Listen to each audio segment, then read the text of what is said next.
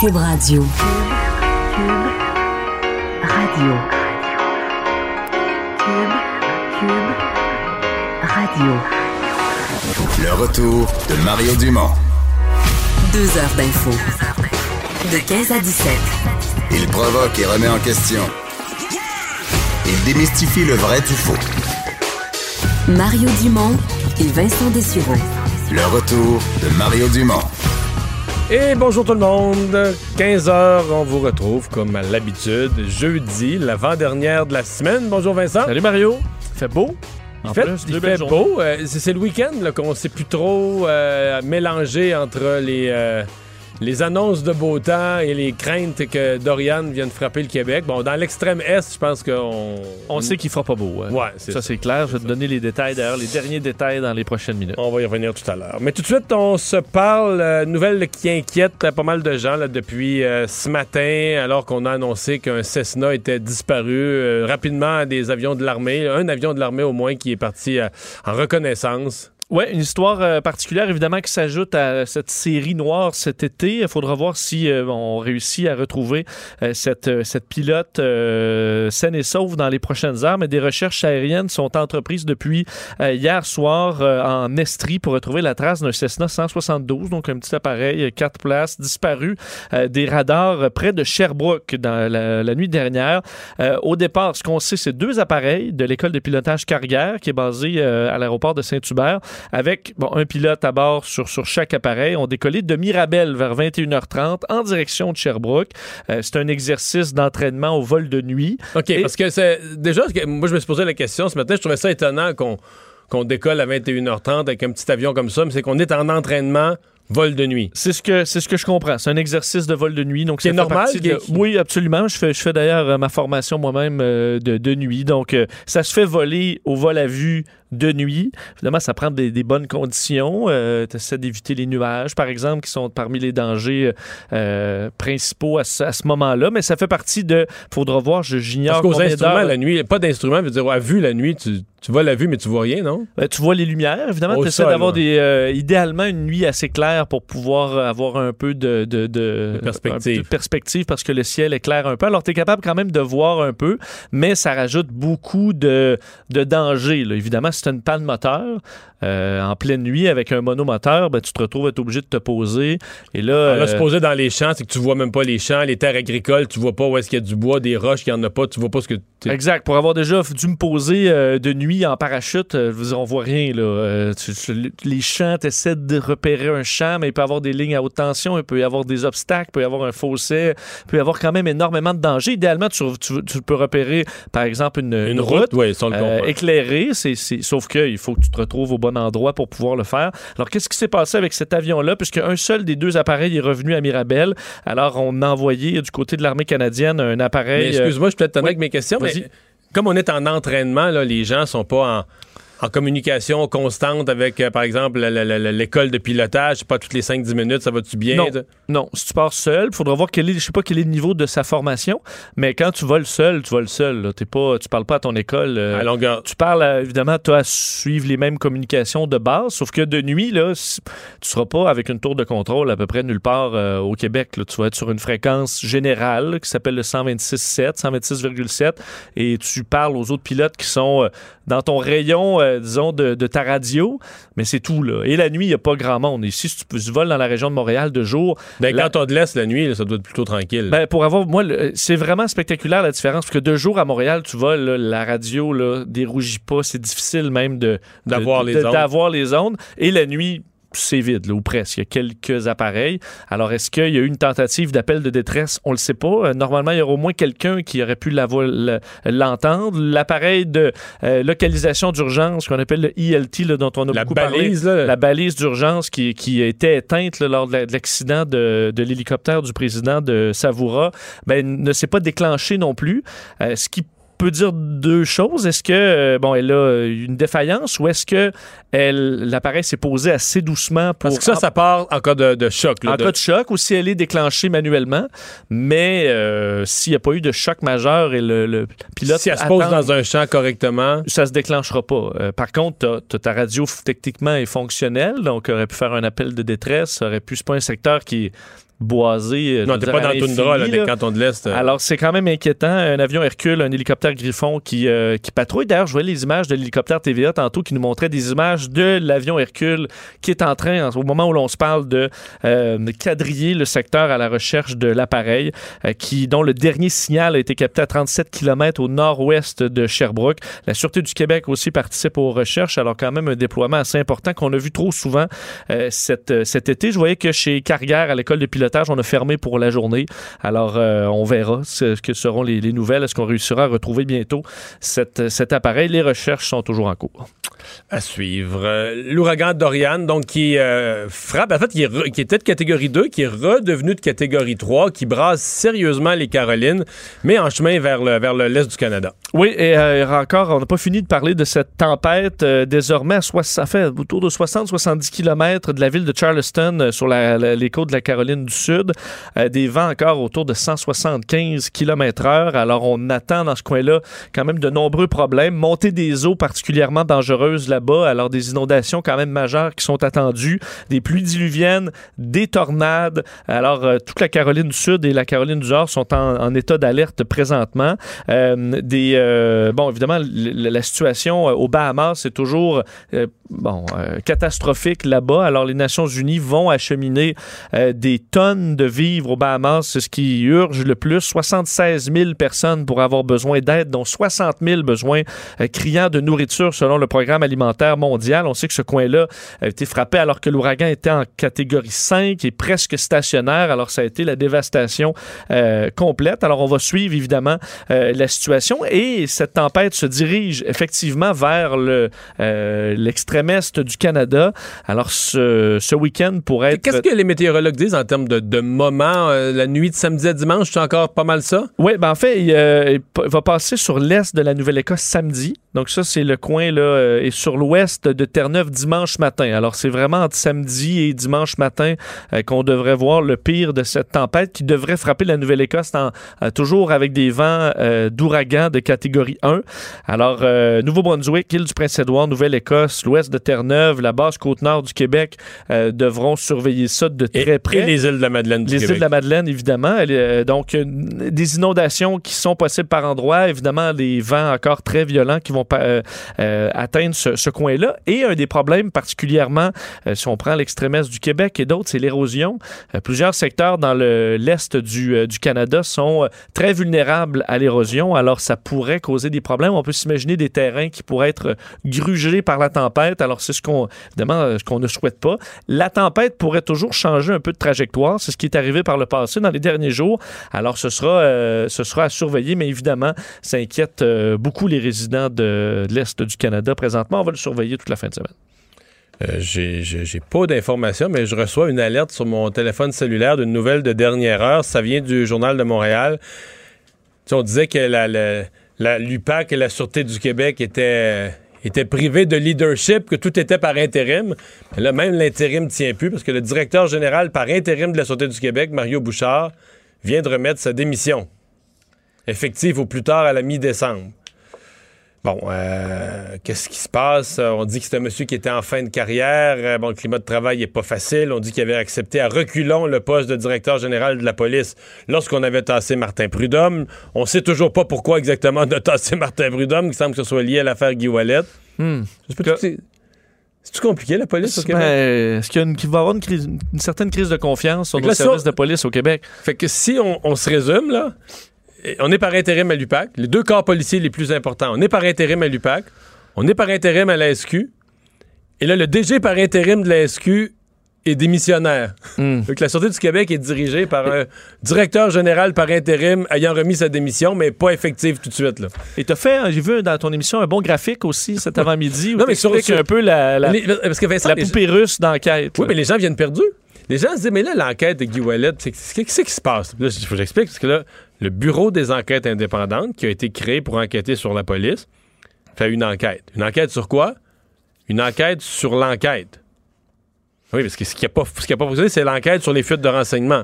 Oui. Mais les fuites de, l'enquête sur les fuites de renseignement, les fuites de renseignement, c'était concernant l'enquête mâchurée, l'enquête sur le Parti libéral.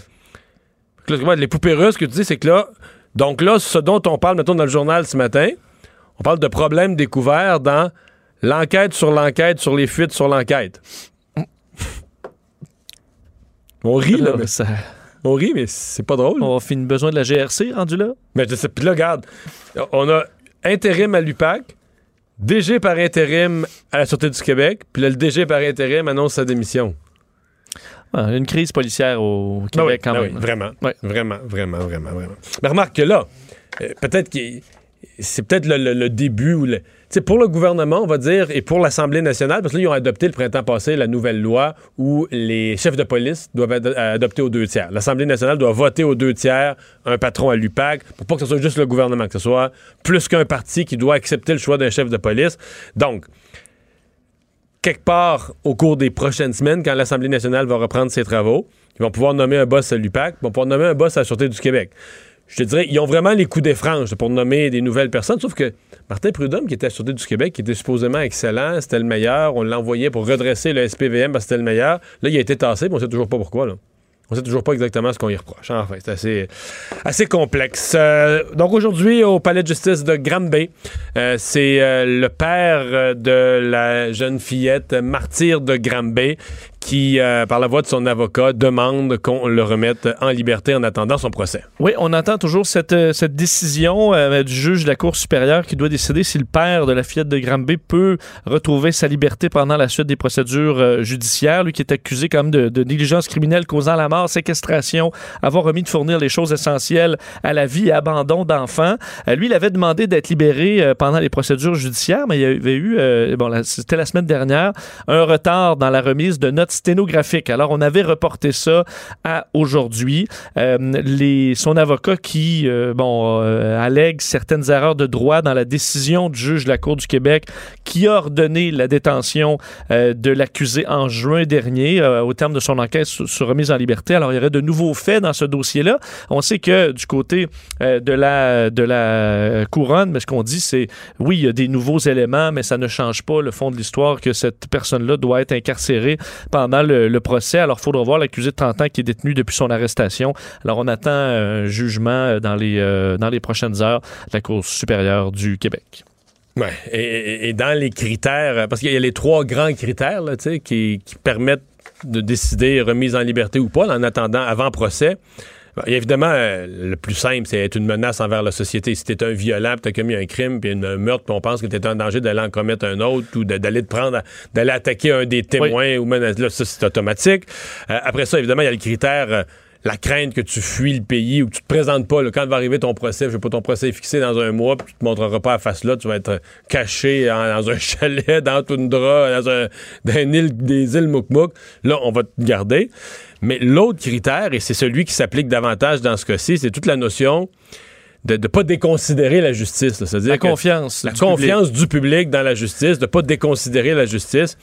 Et c'est bien plus ça qui s'applique ici, où le juge va devoir se demander, ouais, si moi, euh, je, je- je libère cet individu-là, euh, ça a l'air de quoi, là? Comment, comment, comment ça peut être reçu, comment ça peut être compris? Ils disent, je pense, les mots, c'est par une, par une personne raisonnablement informée. C'est comme ça qu'ils disent. Un citoyen, Ouais. comment un citoyen raisonnablement informé peut prendre ça. peut percevoir une telle chose dans le sens de, de- de l'administration de la justice? Mais en même temps, les deux autres sont pas exclus non plus. Là. Tu peux dire, il peut y avoir des dangers que cette personne-là tente de sauver. Il peut y avoir des dangers que cette personne-là euh, Il faut un- être des signes de ça. Oui, je comprends, mais c'est pas. euh, On le voit des fois avec des criminels à cravate. Là, tu iras pas attaquer quelqu'un. Ou, mais là, c'est une personne qui est quand même accusée, accusée de. Mais de, négligence. Très, très. Ouais, je comprends. Là. plus de négligence envers. C'est sûr, je suis convaincu que son une avocat. doit- séquestration là-dedans. Oui. Euh, Ah ouais, puis il y a quand même une famille, il y a des enfants qui sont encore dans l'histoire. Est-ce que tu veux que on va soit en liberté? On va se le dire, là, si, si il soupe chez lui ce soir, il va y avoir des réactions dans le public. Là. Oui, c'est sûr que le premier qui ressort, c'est la confiance, parce que ce serait euh, Ben oui. extrêmement mal perçu par bien des Québécois. Et parlant de, de, de crimes potentiellement impliquant des enfants, c'est aussi le début du procès d'Hugo Fredette. Oui, choix du jury qui a débuté aujourd'hui au palais de justice de Saint-Jérôme dans ce procès qui sera quand même suivi euh, d'Hugo Fredette, accusé de deux meurtres prémédités. C'est 500 candidats. C'est quand même euh, toujours toute une opération, ce genre Ouais, de... c'est parce que t'en as plein qui, la première journée, sont exclus, là, parce que. pour- il y a énormément de raisons qui Ils sont, mal- ils sont malades, ils ont une chirurgie prévue, euh, leur travail le permet pas, toutes sortes de, une- toute une liste de raisons. là. certains qui ont des euh, qui ont déjà leurs idées préconçues sur, sur ce dossier-là. Alors ça finit plus là, les raisons. Ils ont été convoqués pour constituer le jury de 12 personnes qui va décider du sort euh, de, de cet homme de 43 ans. Euh, donc lui qui est accusé du meurtre prémédité de Véronique Barbe et Yvon Lacasse euh, le 14 septembre 2017. La présentation de la preuve va commencer demain. Ça devrait durer deux mois au palais de justice de Saint-Jérôme. Quand même plusieurs témoins. On parle d'une trentaine de témoins qui vont se présenter devant euh, la, la juge durant cette période. Alors, un procès qui sera euh, quand même euh, très suivi. Le choix des jurés est toujours en cours au moment où on se parle. Puis on est tous curieux de voir qu'est-ce qu'il va plaider pour sa défense. Oui, Mais bon. effectivement. Euh, le Parti libéral du Québec et la loi 101. Oui, euh, est-ce qu'on veut réouvrir le dossier euh, de la loi, faire réouvrir la loi 101? Euh, c'est, euh, bon, le gouvernement Legault est ouvert à ça et aujourd'hui s'ajoute le Parti libéral qui est ouvert à l'idée de rouvrir la loi 101. Les deux formations qui s'étaient quand même opposées à cette idée-là au moment où c'était euh, Pauline Marois qui était au pouvoir sous le gouvernement du Parti québécois. Alors, ce que dit Pierre Arcan aujourd'hui, le chef intérimaire du Parti libéral, c'est ben, il est ouvert de façon donc absolument complète à, si on peut améliorer certains éléments de la loi 101. Par contre, veut savoir qu'est-ce que la CAQ veut changer euh, de façon plus Ouais, parce que c'est facile de dire que tu es ouvert. Tu te demandes, est-ce que tu es ouvert à améliorer une loi? Là? Tu vas dire oui. Ben oui. Évidemment, il faut savoir Ouais, quels on- sont ces éléments. ouais, c'est ça, là, parce que, je veux dire, le Parti libéral, entre toi et moi, demain matin, là, si tu avais, mettons, un resserrement de la loi 101 qui déplaît à la communauté anglophone, on s'entend que les, les- les députés libéraux là, sont largement élus dans des circonscriptions où ça va, que ça va euh, sonner à la porte des bureaux de comté. Là. C'est pour ça que, bon, euh, il, a dit Pierre Arcan euh, qu'il voulait éviter, par exemple, des changements qui pourraient nier des droits de certaines personnes. Il dit, bon, c'est son euh, principal problème.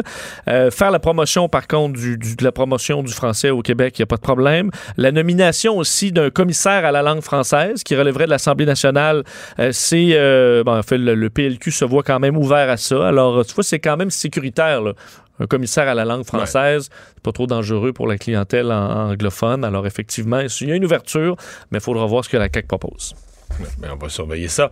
Euh, et finalement, euh, c'est la Fondation David Suzuki qui sort une série d'études. C'est, c'est- c'est- bon. euh, pour une partie, ça semble bien documenté, euh, les liens entre les, les pesticides et l'autisme. Pour une partie, moi, ça me paraît, euh, entre les, les pesticides et euh, le, le Parkinson.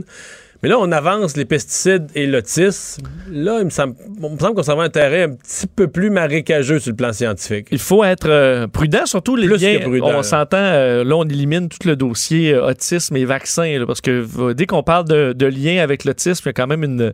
On vient euh, très prudent parce qu'on sait à quel point il y a des faussetés qui se disent sur, ces, sur des, liens scientifiques. Mais dans ce cas-là, euh, bon, euh, la Fondation David Suzuki sort aujourd'hui avec une, une étude de, plus de, euh, de 158 études. Donc, une revue scientifique de 158 études qui dresse une corrélation entre l'autisme et l'utilisation de pesticides, selon eux.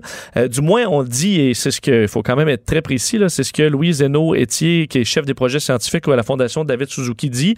Euh, je ne peux, peux pas dire sans équivoque que les pesticides causent l'autisme, mais donc elle dit ça, elle n'a pas le droit. Par contre, avec le principe de précaution, on pourrait éviter certains risques potentiels ou plausibles que euh, ces chiffres-là, donc des études, amèneraient. Comme quoi, euh, dans... euh, Mais, certains- mais, mais j'ai- parce que j'ai vu des. J'ai essayé de fouiller parce que la fondation de David Suzuki. Je t'avoue que je m'en méfie un petit peu. C'est aussi ceux cette semaine qui disaient qu'il fallait faire voter les enfants de 8 ans. Là. Oui. Fait que, ils ont un côté scientifique que je respecte, puis à un moment donné, ils ont un côté euh, militant un peu extrémiste. que Mais euh, je voyais par exemple une étude qui a été faite qui a l'air celle-là vraiment sérieuse en Californie. Puis là, ils ont étudié vraiment des populations d'enfants qui vivent dans des villages, en milieu plus rural, très très proches de terres agricoles. Il y a eu de l'épandage. Puis là, ils ont trouvé une légère corrélation. Mais euh, présentement, t'as des enfants qui vivent avec l'autisme, qui sont nés euh, dans des villes de banlieue où il n'y a plus aucune agriculture, tu comprends, à quelques kilomètres à la ronde, en plein, en pleine île de Montréal, à pleine île de New York. Tu sais, des régions où il n'y a pas de grands épandages.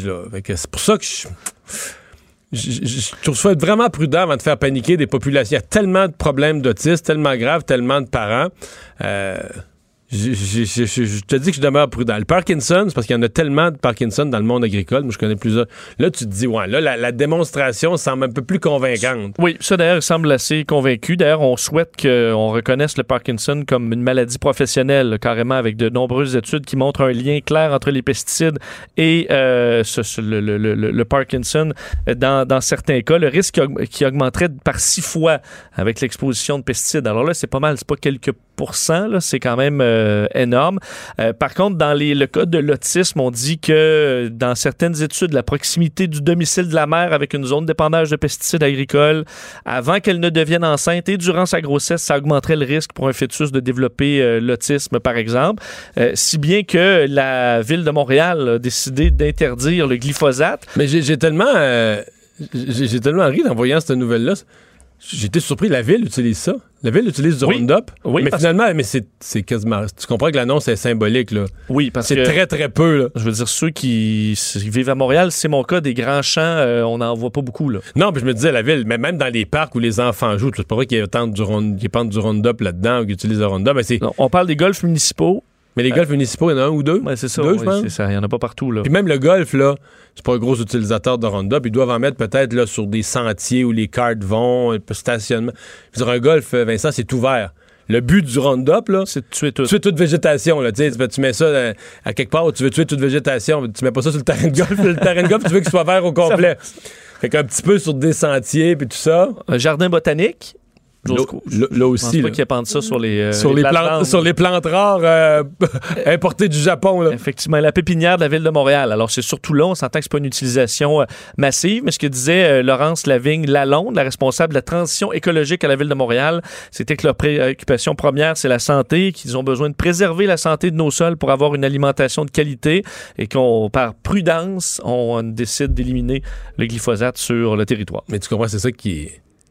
je dirais c'est de, euh, de l'habile écologisme. C'est-à-dire que tu prends une décision qui est vraiment mineure parce que la ville de Montréal en utilise, tu viens de les nommer à trois endroits seulement, à très petite quantité, très, très, très, très peu. Mais as-tu vu l'ampleur de l'annonce? Fais la revue de presse demain. Sais, la ville de Montréal arrête d'utiliser le glyphosate. Excellente décision. Ouais, la plus grande ville. euh, Ouais, ouais, la plus grande Québec. ville à le faire, puis les, les, les, environnementalistes applaudissent enfin le leadership et tout ça, mais je veux dire, c'est un. À mon avis, la ville de Montréal doit en utiliser moins qu'une ferme. Là. Ouais, c'est pour ça a certains secteurs euh, au Bas-Saint-Laurent ou en Estrie où que ça ferait une plus grande différence. C'est parce que c'est pas, c'est pas tout le monde à Montréal qui en utilise plus, c'est la ville elle-même, c'est l- l'administration Ouais, municipale. parce que le produit euh, est Encore homologué par légal. Santé Canada. Ouais. Oui, c'est encore légal. Mais on va parler de tout ça d'ailleurs avec euh, Marie Montpetit, députée libérale de Maurice Richard, porte-parole de l'opposition officielle en matière d'environnement. Bonjour, Madame Montpetit. Bonjour, M. Dumont. Et vous avez fait une intervention là, au cours des dernières heures sur le sujet. Oui, ben écoutez, euh, vous savez euh, que la commission, il y a une commission de parlementaires, de députés, hein, qui se penche sur toute la question de, de l'impact des pesticides sur la santé.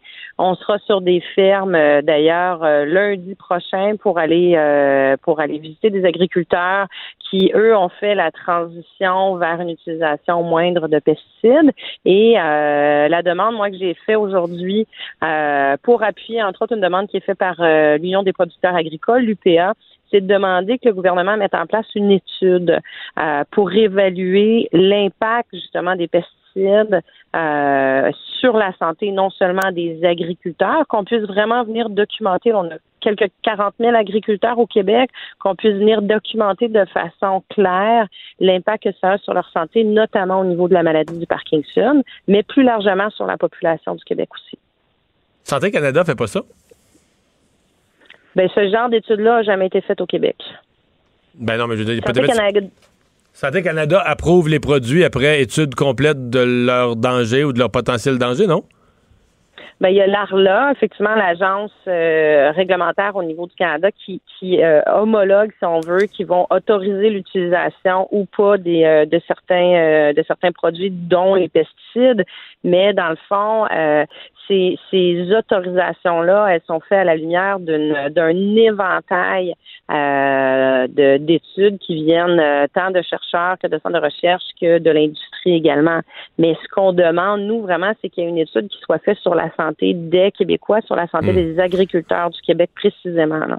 Ouais, je comprends, mais c'est c'est un peu comme un vote de non-confiance que vous faites à Santé Canada en disant vous pensez qu'ils ont homologué, laissé sur le marché des produits qui sont une menace pour la santé, donc ils font pas leur job. Ben écoutez, je pense que j'entendais la, la, la, la, la, la personne qui était juste avant moi qui parlait entre autres du Parkinson chez les agriculteurs. Euh, il y a une demande qui est faite aussi que ce soit reconnu comme maladie professionnelle. Il y a certains pays dans le monde, dont la France, à certains égards, aussi reconnu comme maladie professionnelle depuis euh, les, les, années 90, là, le début des années 90. Je pense que ça, c'est une étape. On le voit dans le milieu agricole. Il y a des cas euh, de Parkinson. Pense que ça, c'est une étape qu'il faudrait faire, de le reconnaître comme maladie professionnelle, mais il faut documenter tout ça également. Là. Mm-hmm. Euh, comment vous allez, euh, parce que bon, il euh, y, y, a un équilibre là-dedans, le premier ministre le mentionnait ce matin, Comment on fait pour resserrer ça tout en restant euh, bon scientifique et rationnel et non pas euh, basé sur les peurs du monde, mais surtout en gardant notre agriculture compétitive? Parce qu'évidemment si on se met toute une série d'interdictions, de règles qui n'existent pas en Ontario, qui n'existent pas aux États-Unis, qui n'existent pas ailleurs, c'est pas compliqué, l'agriculture québécoise va, va, va tomber au combat? Ben déjà, je pense qu'il faut. Euh, c'est un débat qui se fait pas juste au Québec. Hein. C'est un débat qui euh, frappe toutes les sociétés, notamment toute l'Europe aussi, qui sont en train de d'aller de l'avant. Euh, on a vu l'Allemagne hier qui a annoncé une interdiction de l'utilisation du glyphosate, je pense d'ici 2022-2023. Euh, donc, on n'est pas les seuls à se poser ces questions-là, à avoir des inquiétudes. Et il faut pas perdre de vue que nous, comme gouvernement libéral, dans les dernières années, on a mis justement des restrictions en place au niveau de l'utilisation de certains pesticides chez les agriculteurs. Parce que il y a des, euh, il, y a, plein de drapeaux rouges qui lèvent à ce niveau-là. Donc, il faut amener nos agriculteurs à utiliser, à réduire leur utilisation pour leur santé à eux, pour la, biodiversité, pour la fertilité des sols au Québec, pour la santé de la population également. Et euh, ce que ça démontre, c'est que ces agriculteurs-là, ils sont capables de faire une transition vers une, une agriculture qui utilise moins ou pas, mais moins de pesticides à tout le moins, sans avoir de perte au niveau du rendement. Bien, on va surveiller tout ça. Donc, ça commence lundi, la commission parlementaire à l'Assemblée nationale, mais ça commence pas dans les, dans les locaux de l'Assemblée, ça commence euh, sur le terrain, dans des fermes. Lundi, on met nos bottes à vache et on s'en va faire une tournée de fermes en Montérégie. Euh, donc, on s'en va voir des fermes, justement, des agriculteurs qui ont réussi euh, à innover parce que c'est vraiment une question d'innovation. Et on va aller voir directement sur le terrain euh, qu'est-ce que ça leur a pris pour le faire et comment on pourrait accompagner l'ensemble des agriculteurs parce que c'est sûr qu'il faut les accompagner en termes de financement notamment, puis les soutenir dans cette transition-là. Et par la suite, dans deux semaines à l'Assemblée nationale, là, ce sera ce qu'on appelle les consultations. Donc, on a plus d'une vingtaine de groupes, agriculteurs, chercheurs, euh, regroupements environnementaux, regroupements aussi qui représentent le monde agricole, qui vont venir euh, nous parler de l'enjeu vraiment de l'impact des pesticides sur la santé, mais sur les terrains aussi. Madame Mon petit, merci de nous avoir parlé. Le retour de Mario Dumont l'analyste politique le plus connu au Québec. Cube Radio. Cube Radio. Autrement dit. C'est un anniversaire important. Moi, j'avais pas droit de vote, mais je m'en souviens. J'ai quand même regardé la soirée électorale. Euh, j'avais 14 ans. Euh, je vous ramène le 4 septembre 1984. Ça faisait 35 ans euh, hier. Et notre prochain invité, ben oui, euh, gagnait une élection spectaculaire, une majorité qui n'avait jamais été atteinte au Canada. Il devenait premier ministre du Canada, Brian Mulroney. Bonjour. Bonjour Mario. Vous célébrez ça hier? Soulignez oui, ça? Ben, C'est-à-dire, on a, on a fêté ça, mon épouse et moi, très, très tranquillement, très discrètement. OK. Euh, Ramenez-nous, parce que là, on est le lendemain, là, on est le 5. Ramenez-nous 35 oui. ans en arrière. Là. Brian Mulroney a gagné hier soir, il a fêté un peu.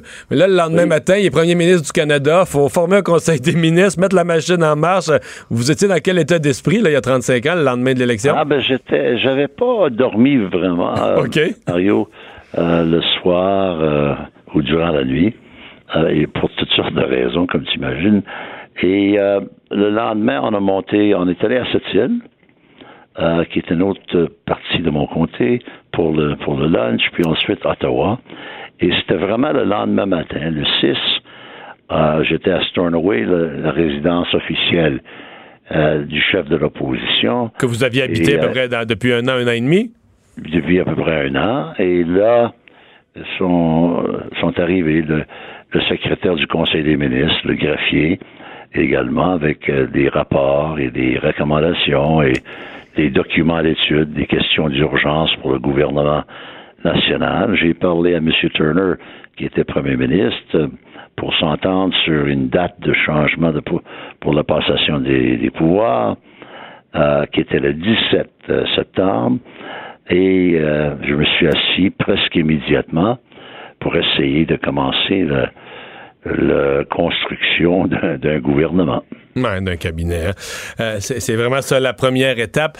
Est-ce qu'il y a un moment, là, puis ça peut être euh, dans un véhicule en circulant, euh, ça peut être dans votre douche. Est-ce qu'il y a un moment où vous vous êtes dit, wow, là, j'ai travaillé pour ça, j'ai couru, j'ai serré des mains, j'ai pas eu le temps de m'arrêter jamais pour y penser. Mais là, j'ai la l'espèce de poids de la responsabilité de dire, ouais, là, il n'a plus au-dessus de moi, c'est moi le premier ministre du Canada avec tout ce qui vient avec. Oui, effectivement, Marius, mais c'était justement la nuit du 4 au 5 et j'étais dans une maison pas loin du manoir Como où j'avais j'avais travaillé comme boy et comme waiter. Et où vous aviez célébré votre victoire. on, avait célébré là. Mais nous, Mila et, moi, puis les enfants, nous étions dans une maison à part. Et euh, pas loin de la, la, petite maison euh, de, mon père à Bécomo, où, il est décédé en, en 1900. 65. Alors, euh, il a travaillé toute sa vie. Et la, la, vie des employés de la Québec North Shore était réglée et dirigée, dans le fond, euh, par des, sons. À 7 heures le matin, oups, on entendait euh, le bruit de l'usine. À 4 heures l'après-midi, c'était du ce qu'on appelait du, du travail d'équipe, du shift work. Alors, vers 7 heures le matin, j'étais euh, au lit, mais je dormais pas, et j'entends le sifflet de l'usine qui a fait réveiller mon père, ben, c'est-à-dire mon père quittait pour le travail, et puis je, pensais à lui, euh, qui était électricien, qui a élevé six enfants dans une petite ville comme Bécomo, avec deux emplois. Euh, il a travaillé comme un, bœuf pour ça, puis j'ai pensé à lui qui est décédé dans une maison à peu près 100 mètres d'où j'étais. Et euh, c'est là je me suis dit, dans le fond, pour lui, wow! il aurait été euh, mhm. tellement émerveillé par ça. Hein. Mhm. Euh, ça, c'était le le, le, moment, pour moi, le moment de la campagne. Mm -hmm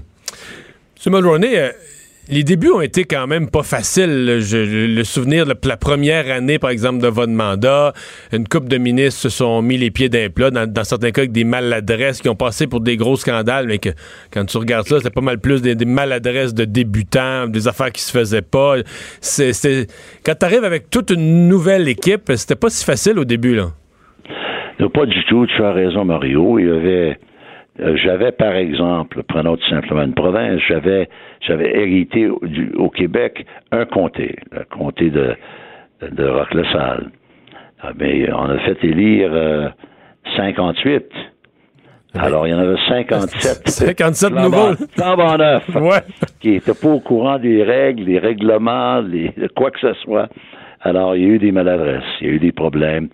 Euh, on appelait ça, la presse Ottawa appelait ça des, scandales, mais il fallait le dire vite, hein, c'était pas tellement des scandales que des, erreurs de jugement, de, de, de, nouveau. Il y avait des gens là-dedans qui parlaient pas l'anglais du tout, qui comprenaient presque rien ce qui se passait à Ottawa au tout début. Et, donc, il y avait des erreurs de parcours de toutes sortes. Donc, les premières années n'étaient euh, euh, pas tellement faciles. Mais à vrai dire, Mario, chaque année est difficile. Hein? C'est jamais tellement facile, non? Hein? Non, non. Si tu es premier ministre, puis tu penses que, ben voilà, j'ai fait un an ou deux, là, ça va être, ça va être plus facile maintenant. Euh, Puis parce que euh, euh, mais regardez ce qui se passe, par exemple, en Angleterre aujourd'hui, avec Boris Johnson, euh, qui, Ouais. qui a, qui a promis quand même quelque chose qui n'est pas compliqué, pas de bâtir l'Europe, d'en sortir. Il n'est pas capable d'en sortir. C'est une, une série de, de, de, Ah ouais. monumentales. Alors, euh, ça arrive dans toutes les sociétés, tous les premiers ministres. Il y a des circonstances qui contrôlent parfois ton agenda, beaucoup plus que toi. Ouais. Alors, euh, c'était c'était intéressant et mouvementé. Ouais. Je voudrais vous entendre sur une chose parce qu'il y a quelque chose de particulier lorsque vous avez été euh, élu.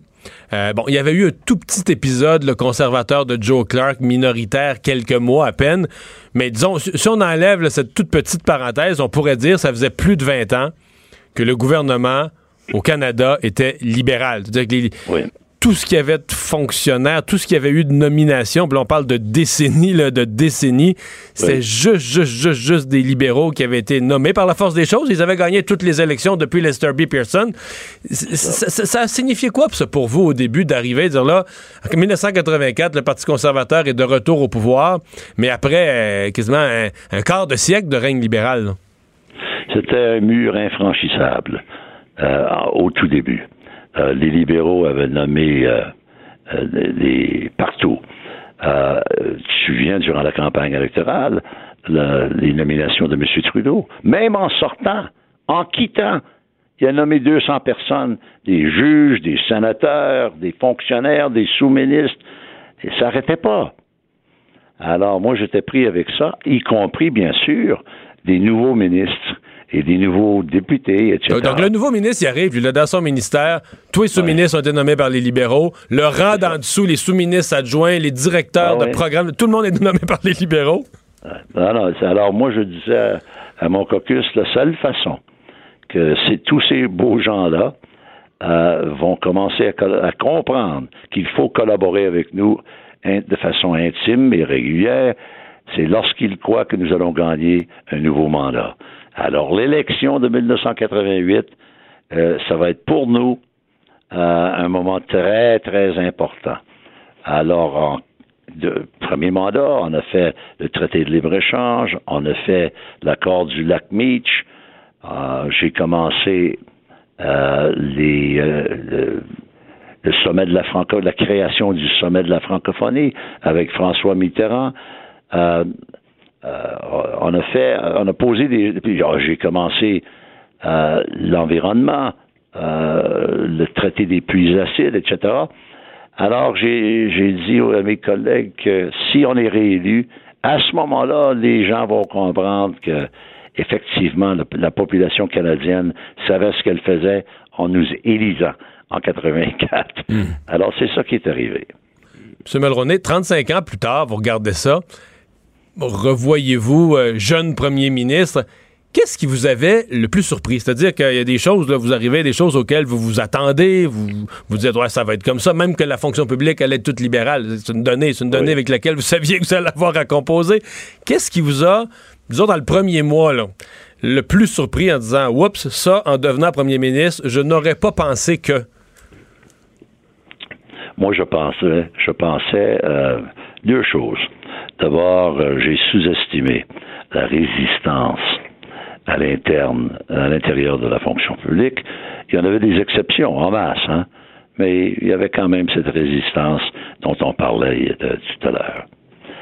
En deuxième lieu, euh, les médias étaient pas tendres avec nous, hein. Il y a, jusqu'au jusqu'au directeur du Ottawa Citizen euh, qui a écrit et qui disait publiquement, compte tenu de l'importance de la victoire des conservateurs, nous, les journalistes d'Ottawa, nous sommes maintenant leur position officielle. Alors, Ah ouais? pour nous, ah oui, ah oui, absolument. Pour, pour, pour nous de se faire entendre dans les circonstances comme ça, ah, puis à ce moment-là, on n'avait pas 500 réseaux, hein, puis il n'y avait pas de médias so- sociaux, il n'y avait rien. Il y avait la Radio-Canada, il y avait, il y avait euh, C- le, le CBC, puis euh, CTV, puis TVA un peu, Il a commencé à s'in- s'installer un peu plus en information. Donc, vous aviez l'impression que c'était pas facile de passer vos messages de jeunes gouvernements. Pas là. du tout. C'était extrêmement difficile. C'était même pénible pour nous. Euh, et puis tous ceux, écoutez, des des, euh, des experts, journalistes comme George Bain, qui était le chroniqueur, le grand chroniqueur du Globe and Mail, a écrit There has never been a government so poorly treated by the media as Brian Mulroney's government. Euh, on s'est fait passer au cash tous les jours. Mais on a, on a combattu, on a gagné, puis on a. on- ce qui me surprend maintenant, Mario, quand je regarde ça avec le recul de 35 ans, puis je me dis, compte tenu de l'opposition féroce des médias et, des libéraux puis des néo-démocrates, etc., compte tenu de tout ça, mon Dieu, on a quand même réalisé pas mal de choses. et, été réélu en 88. Euh, Avez-vous un souvenir de parce que bon, on- je pense que ça s'est passé à l'histoire que vous avez eu une relation euh, à la fois chaleureuse sur le plan humain, à la fois productive sur le plan politique avec votre voisin du Sud, euh, Ronald Reagan. Avez-vous un souvenir de votre première euh, premier contact, première conversation avec lui? Oui, ben la première conversation, c'est qu'il m'a appelé à Bécomo le soir du vote. Ah, le soir même, OK, OK. Mais, mais peu de temps après, mon assermentation, le 17 septembre, euh, je me suis ramassé à Washington pour le lunch avec lui. Et euh, j'ai, je me suis dit, ouais, euh, je comprends maintenant. Pour, quand on le voit en privé, là, intimement, là, comme ça, là, euh, puis lui aussi, il était hautement critiqué. Hein, je dis, oui, je comprends maintenant pourquoi les Américains euh, ont, ont vraiment une affection euh, pour cet homme. Euh, puis je me suis dit, au Canada, je vais m'assurer que des choses importantes se passent entre nous. Puis effectivement, c'est là où on a commencé à Québec, au Château Frontenac, en 85. C'est là où on a commencé le traité de libre-échange. Ce fois-là c'est ce fois-là que vous aviez chanté ensemble, là. C'est ça. Je m'en souviens. Le Saint- le Sainte-Patrice. Oui, Ah on s'en souvient, le sommet a- des Irlandais. On a, ben oui, on a, on a chanté When Irish Eyes Are Smiling. Et puis même, tu je vais te donner un, exemple, un exemple. Certaines, euh, certains membres de la, la, la, la, la presse anglaise à Toronto disaient Oh, mais c'est quelle humiliation pour le premier ministre du Canada de, de chanter comme ça avec le président des États-Unis. Moi, je, moi, je dis à mon caucus euh, conserve la bobine. On va le jouer dans la campagne électorale, on s'en va vers une nouvelle, une nouvelle majorité. Puis c'est ça qui est arrivé. On a gagné une autre majorité en 88. Et je conserve quand même de lui de, mes, premières rencontres avec Mitterrand, avec George Bush, Margaret Thatcher. Le pape, il était un des premiers, le, le, pape, euh, le chancelier Cole, Nelson Mandela, euh, qui était un autre des grands. Alors j'étais, j'ai eu le grand privilège, Mario, d'être là au moment où il y avait des joueurs importants à travers le monde qui dirigeaient leur propre pays. Et j'ai, hautement apprécié leur courtoisie vers le Canada et leur appui euh, du Canada dans les moments difficiles. M. Mulroney, dernière question. Vous avez été, euh, vous avez été élu, donc on l'a dit, il y a 35 ans. Vous avez été là pendant bon, environ 9 ans. Ça a passé vite? Vous avez le sentiment d'une crise à l'autre, d'un téléphone à l'autre, d'un voyage à l'autre? Vous avez l'impression que ça a passé vite ces, ces années-là? Oui. Ouais. C'est, euh, j'ai pas perdu mon temps. J'ai perdu, j'ai comme Robert Clich disait, on n'a pas perdu notre temps, on a perdu un peu d'illusion, mais pas plus. Alors, non, j'ai hautement aimé l'expérience, mais je, je réalise euh, avec un certain recul qu'il y avait des moments extrêmement pénibles pour moi et ma famille, mais c'était dans, dans l'intérêt, on a passé à travers ça dans l'intérêt du, du pays. Et puis, si je regarde le bilan aujourd'hui, c'est pas un bilan parfait, mais je suis satisfait de ce qu'on a essayé de faire. M. Mulroney, merci beaucoup d'avoir euh, pris le temps de nous parler aujourd'hui. Plaisir, Mario. Au revoir. Au revoir. Brian Mulroney, premier ministre du Canada, à partir de, du 4 septembre 1984. Ça a fait 35 ans hier. Ça doit quand même être quelque chose. Si tu dois entrer dans un tourbillon qui, qui essaie juste de de suivre un peu pendant quatre ans. Euh, fait, je- il a fait un second mandat. Là. Mais tous les tu- premiers tu- ministres disent ça. Là. Tu vas d'une affaire à l'autre, d'une crise à l'autre, d'un téléphone, d'un voyage, tu repars. T'essaies de garder la tête de Première chose que tu sais, t'es es, revenu en campagne électorale pour demander un deuxième mandat. ben, Puis le tourbillon repart. Le tourbillon repart. Euh, pendant qu'on parlait à M. Mulroney, il y a eu une nouvelle de dernière heure là, ici euh, au Québec, à, Oui. À Granby. Nouvelle d'importance, on suivait ça, vous en avez parlé tantôt, euh, le père euh, de la fillette de Granby était de retour en cours pour une demande de remise en liberté. Eh Bien, puis croyez-le ou non, parce que certains vont, vont peut-être sursauter, mais le, le père a été remis en liberté.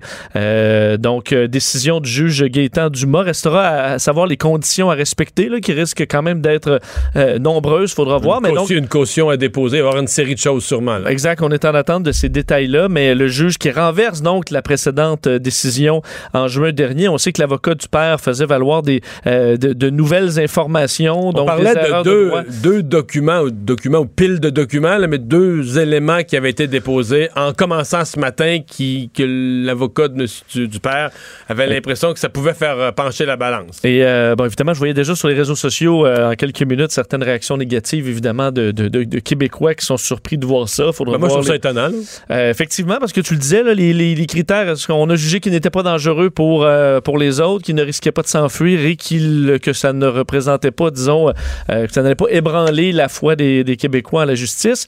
Il faudra voir ce qui, euh, ce que sera la réaction des gens. Évidemment, je, je- je- je suis un peu choqué, là, je suis surpris. En étant prudent, parce que étant donné qu'il y a des, des- des non-diffusions, des clauses de non-diffusion, surtout, franchement, moi, on sait rien, là, tu.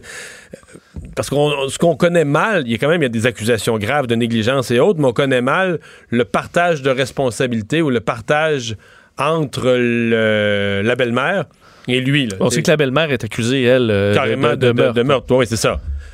Que C'est pour ça qu'on demeure prudent, mais content- contenté de dire que je suis étonné. Le retour de Mario Dumont, le seul ancien politicien qui ne vous sortira jamais de cassette. Mario Dumont et Vincent Dessureau. Cube Radio. Et c'est le moment des sports. JC, salut! Salut les gars. Et tu sais que c'est ma ligue sportive, toute catégorie préférée. Les débuts. Pourquoi par contre? Pourquoi? Pourquoi? Est-ce que je peux est-ce que je peux risquer une réponse? Ben, c'est- d'abord, je pense qu'il y a deux affaires. Là. Euh, c'est une ligue où tout est intense. Le fait qu'il y a juste, c'est niaiseux, mais juste 16 matchs par année, c'est- c'est- tout est dramatique. Là, tu comprends? Tu perds, deux tu perds deux matchs au baseball sur une saison de 160 matchs, on s'en fout. Tu perds deux matchs au hockey, c'est pas si pire. Tu perds deux matchs de suite au football, là, tu comprends? C'est... Et les gens demandent la tête du coach. Tout est dramatique tout le temps, là, tu sais. Fait que c'est... Puis c'est quand même un sport de stratégie euh, sans commune mesure, là, tu sais. C'est- Excellentes explications.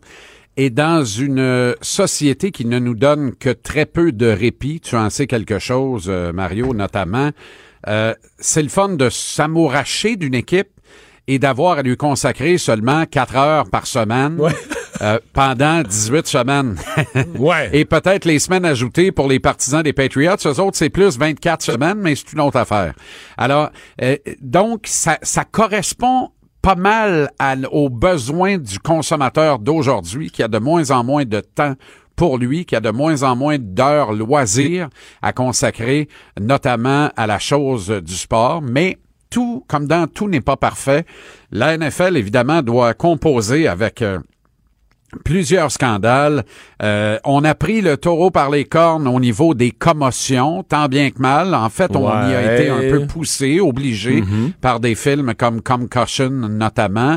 Euh, mais euh, euh, et il y a toutes sortes d'autres scandales qu'on essaie tant bien que mal d'étouffer. Mais il y a eu, des- les problèmes de violence conjugale, là, ça a été tannant un bout, là. Exactement, exactement. Et, et surtout, ce qu'on en a fait, tu sais, on a pratiquement euh, exonéré de tout blâme Ray Rice, alors que des preuves accablantes l'ont montré euh, frappant sa fiancée dans un ascenseur, la sortant de là, l'entraînant par terre par les cheveux. Bref. On partira pas là-dessus parce que on, veut ça positif. C'est le début d'une nouvelle saison. Ce sont les 100 ans du football américain.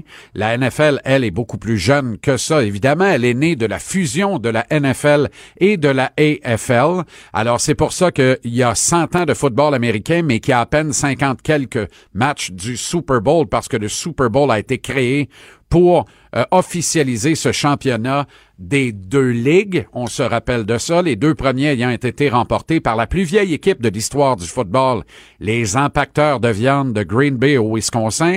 Green Bay, au Wisconsin, Mario, c'est Gatineau. Pour que les gens comprennent bien, c'est l'agglomération de Gatineau.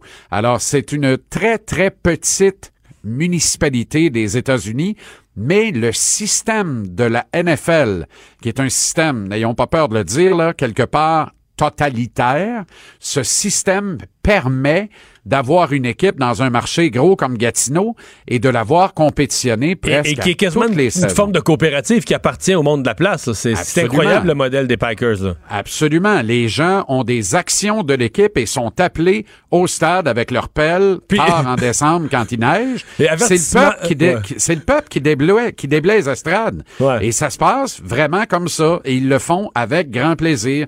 Il y a eu quelques grandes réclames à la, à la télé américaine au fil des ans montrant la ville de Green, de Green Bay complètement déserte un dimanche Ben ouais, c'est après-midi. c'est ce que j'allais Parce dire. que tout le monde pas- est au stade. Va pas t'acheter un pain à 2 heures après-midi quand l'équipe joue à 13 heures. Là. Ben la non, tu ville vas est manger vide. sur le bord de la noix.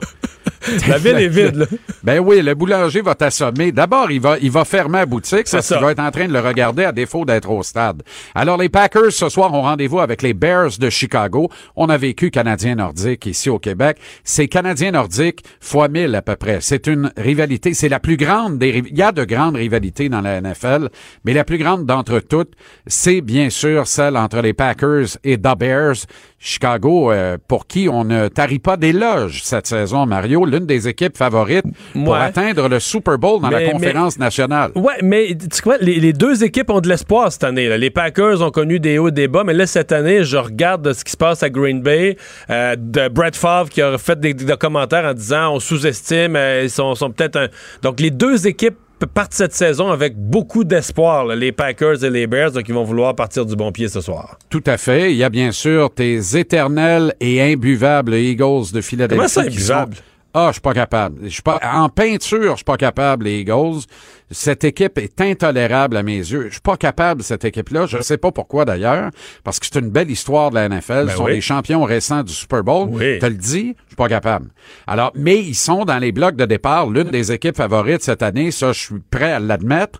Euh, mais j'ai l'impression que Tim McVie, qui s'est fait faire la leçon par Bill Belichick au match du Super Bowl l'an dernier, fier d'un nouveau contrat le plus luxuriant jamais consenti en termes de dollars garantis en boni dans une entente à un joueur de la NFL. Je parle du jeune quart arrière, la sensation Jared Goff. J'ai l'impression que les Rams de Los Angeles vont se faufiler à nouveau et atteindre le match du Super Bowl Ah et pourraient cette année le gagner contre les Chiefs du bon docteur Laurent Duvernay-Tardif. Ouais, mais tu vois, euh, un des problèmes des, des Rams, c'est que leur, euh, leur jeune porteur de ballon, Todd Gurley, euh, c'est- c'est-tu des, je veux pas me tromper, de rhumatisme, arthrite, des problèmes assez rares pour un gars de son âge, mais il va jouer quand même, mais on pourra pas, euh, il pourra pas euh, porter une charge de travail comme l'année passée. On dit qu'on va être obligé de le faire jouer. En tout cas, on va voir comment ça se produit aussi en cours de saison. Mais, Mais on- c'est parfait parce qu'il n'est pas seul. Ils ont un comité à l'arrière. Oui, oui. Ils ont une attaque qui demeure malgré tout dévastatrice. Je pense qu'en défense, on a encore colmaté si ça se peut. Moi, je les vois très gros, très forts. Ça, ça demeure le marché de Los Angeles, rappelle-toi.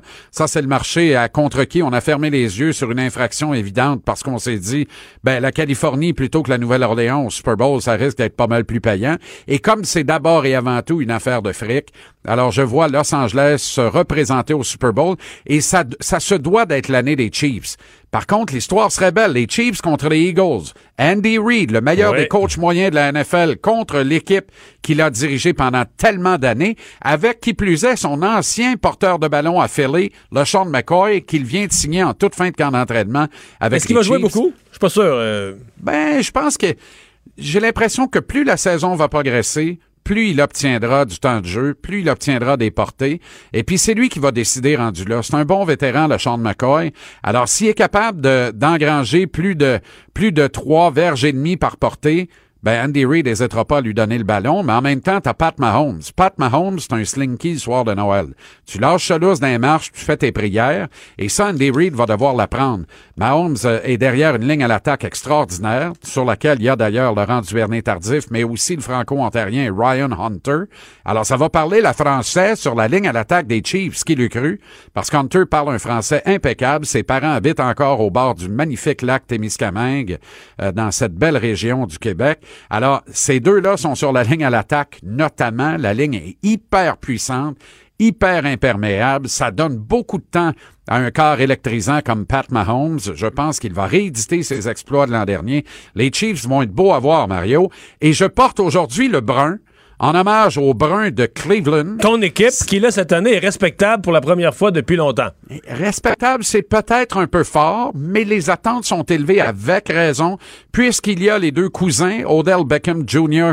et Jarvis Landry, qui sont deux cibles extraordinaires pour le pâtissier des champs de mai, Baker Mayfield, le gagnant du trophée Heisman, un produit de l'Université Oklahoma.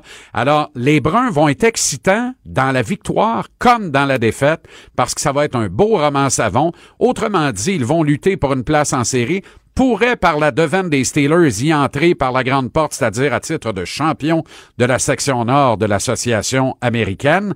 Mais encore là, puisque ce sont les Bruns, rien n'est moins sûr. Mais les Bruns, c'est l'une des grandes concessions du football. Et évidemment, Jim Brown a été celui qui a euh, pavé la voie à l'arrivée euh, des joueurs afro-américains dans le circuit euh, de la NFL. Alors, j'aime profondément cette équipe et je porte le brun en hommage aux Bruns aujourd'hui, qui ouvrent leur saison, eux, dimanche, puisqu'il y a un seul match ce soir. The Bears à Soldier Field, qui accueille les Packers de Green Bay et ça va prendre un botteur à Chicago. C'est tout ce qui va manquer parce que l'attaque de Trubisky risque de laisser sur le terrain des probabilités de placement de trois points entre la ligne de 40 et la ligne de 55 à satiété. Mais il n'y a pas de botteur. Et, écoute, tous ceux qu'on a essayés et celles, parce qu'il y a une dame qui a été mise à l'essai, n'ont pas fait le travail, j'ai hâte de voir la suite des choses, ça pourrait être l'une des grosses transactions pour, pour l'acquisition d'un botteur qu'on n'a pas vu depuis très longtemps dans le football américain. JC, merci beaucoup. À demain, On les surveille gars. ça ce soir, salut. Et Anaïs qui s'est joint à nous pour la chronique culturelle. Bonjour. Allô, allô? Une bande-annonce pour Mathias et Maxime. Oui, enfin, grosse journée, je vous dirais, là, pour Ah oui? euh, Xavier Dolan. Wow. Donc, on apprenait, ben, hier, on en a parlé ce matin dans les médias, qu'il va jouer aux côtés de Gérard Depardieu dans la comédie Humaine, qui sera le titre du film, une adaptation de Illusion perdue de Balzac, quand même. Donc, c'est un beau mandat pour euh, Xavier Dolan. Et là, je vais vous faire entendre un extrait de la bande-annonce qui dure quand même 2 minutes 50. Donc, je ne peux pas vous la faire entendre dans son intégralité. Donc, j'ai fait un petit montage environ un 30 secondes et ça donne vraiment euh, une idée de ce qui vous attend pour ce film qui verra l'affiche le 9 octobre. Est-ce que vous êtes déjà embrassé avant? Eh boy, hein. jamais fait de la vaisselle, là, ce gars? Parce que c'est ça, la scène que vous allez jouer dans le court-métrage d'Erika. Le gars qui se french. Hey, c'est vrai qu'ils se sont fait en secondaire 3? Ah ouais, c'était classique. c'est pas un classique tant que ça, sinon Matt, il l'aurait pas oublié. Mais c'est clair que Matt écrira pas sur l'autre de son char. euh, J'ai Frenché Max secondaire 3, never forget. de croire que tout ce qu'on a bâti depuis qu'on est enfant, nous deux, notre gang, notre cercle, que ça tout prendre le bord du jour au lendemain pour une niaiserie, pour rien. pour une niaiserie plus ou moins. Donc, c'est l'histoire de deux amis, en fait, d'une gang de boys. Il y en a deux qui doivent s'embrasser pour euh, un film. euh, et finalement, ça va venir ébranler euh, certaines émotions au sein de la gang et au sein également de ces deux amis-là. Alors, 9 octobre. Et si vous avez envie de voir le film du côté de Trois-Rivières, Tapis Rouge, le cinéma va présenter le film le 24 septembre.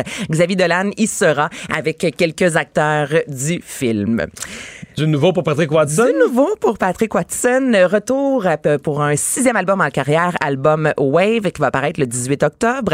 Album qui risque d'être fort euh, intime, je vous dirais, parce que durant la, la création, sa mère est décédée. Il s'est séparé de sa copine de longue date. Donc, ça donne un peu, euh, ça vous donne une idée un peu de ce qui vous attend sur cet album-là. Et je vais vous faire entendre un extrait de Dream for Dreaming.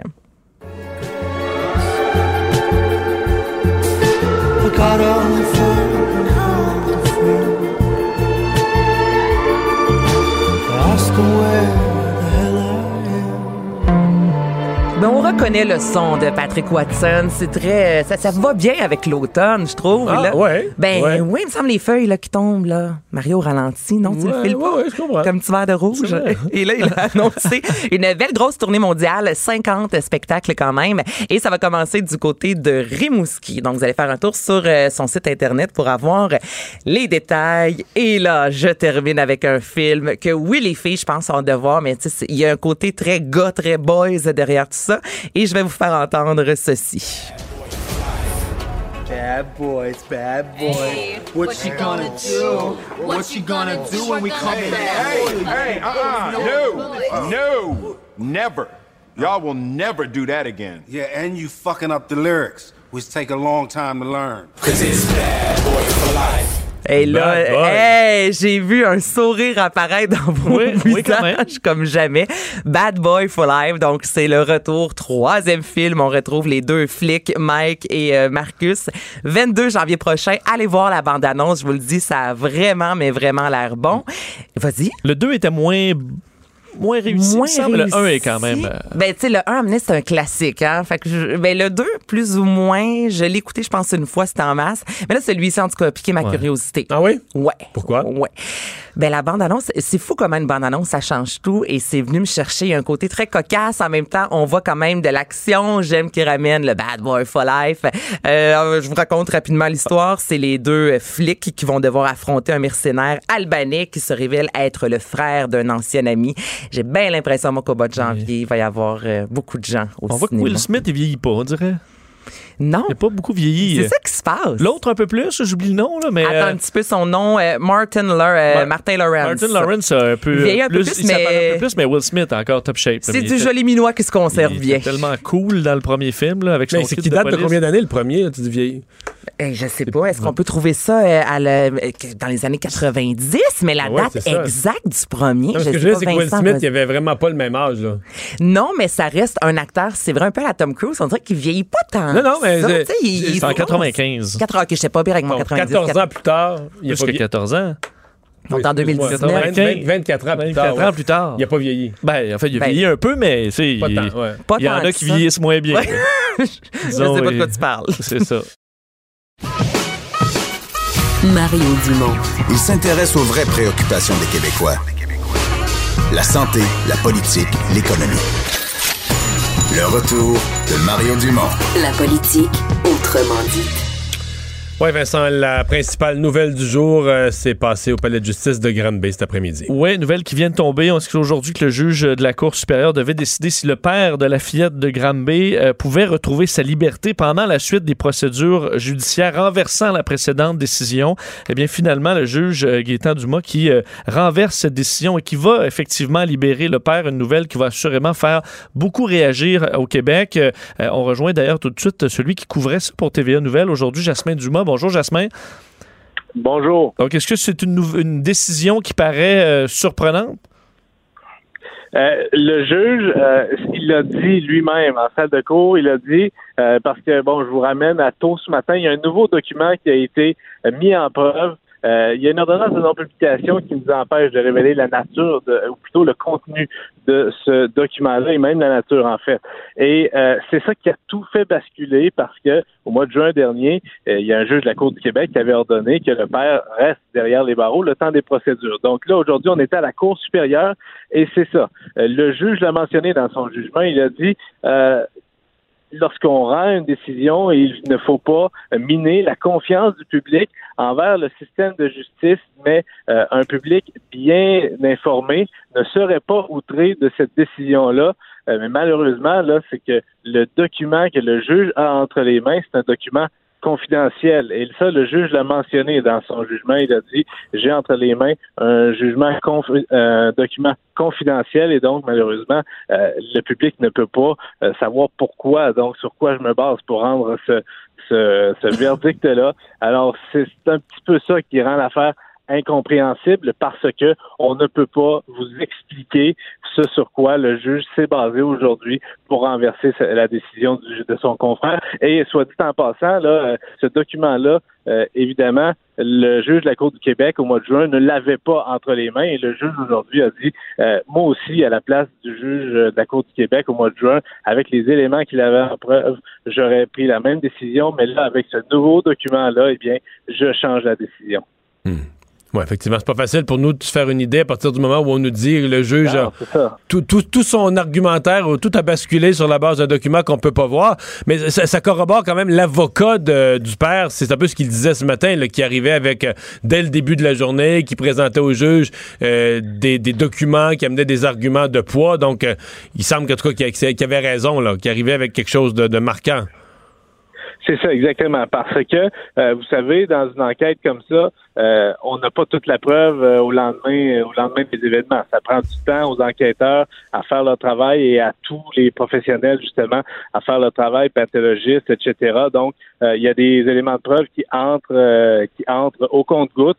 C'est donc un, un nouvel élément de preuve qui a été mis à la disposition, que la couronne avait en sa possession, qu'elle a euh, mis euh, à la disposition de la défense, hein, parce que ça, on est obligé. Tous les éléments de preuve que la couronne a, elle doit absolument les euh, les rendre disponibles à la défense.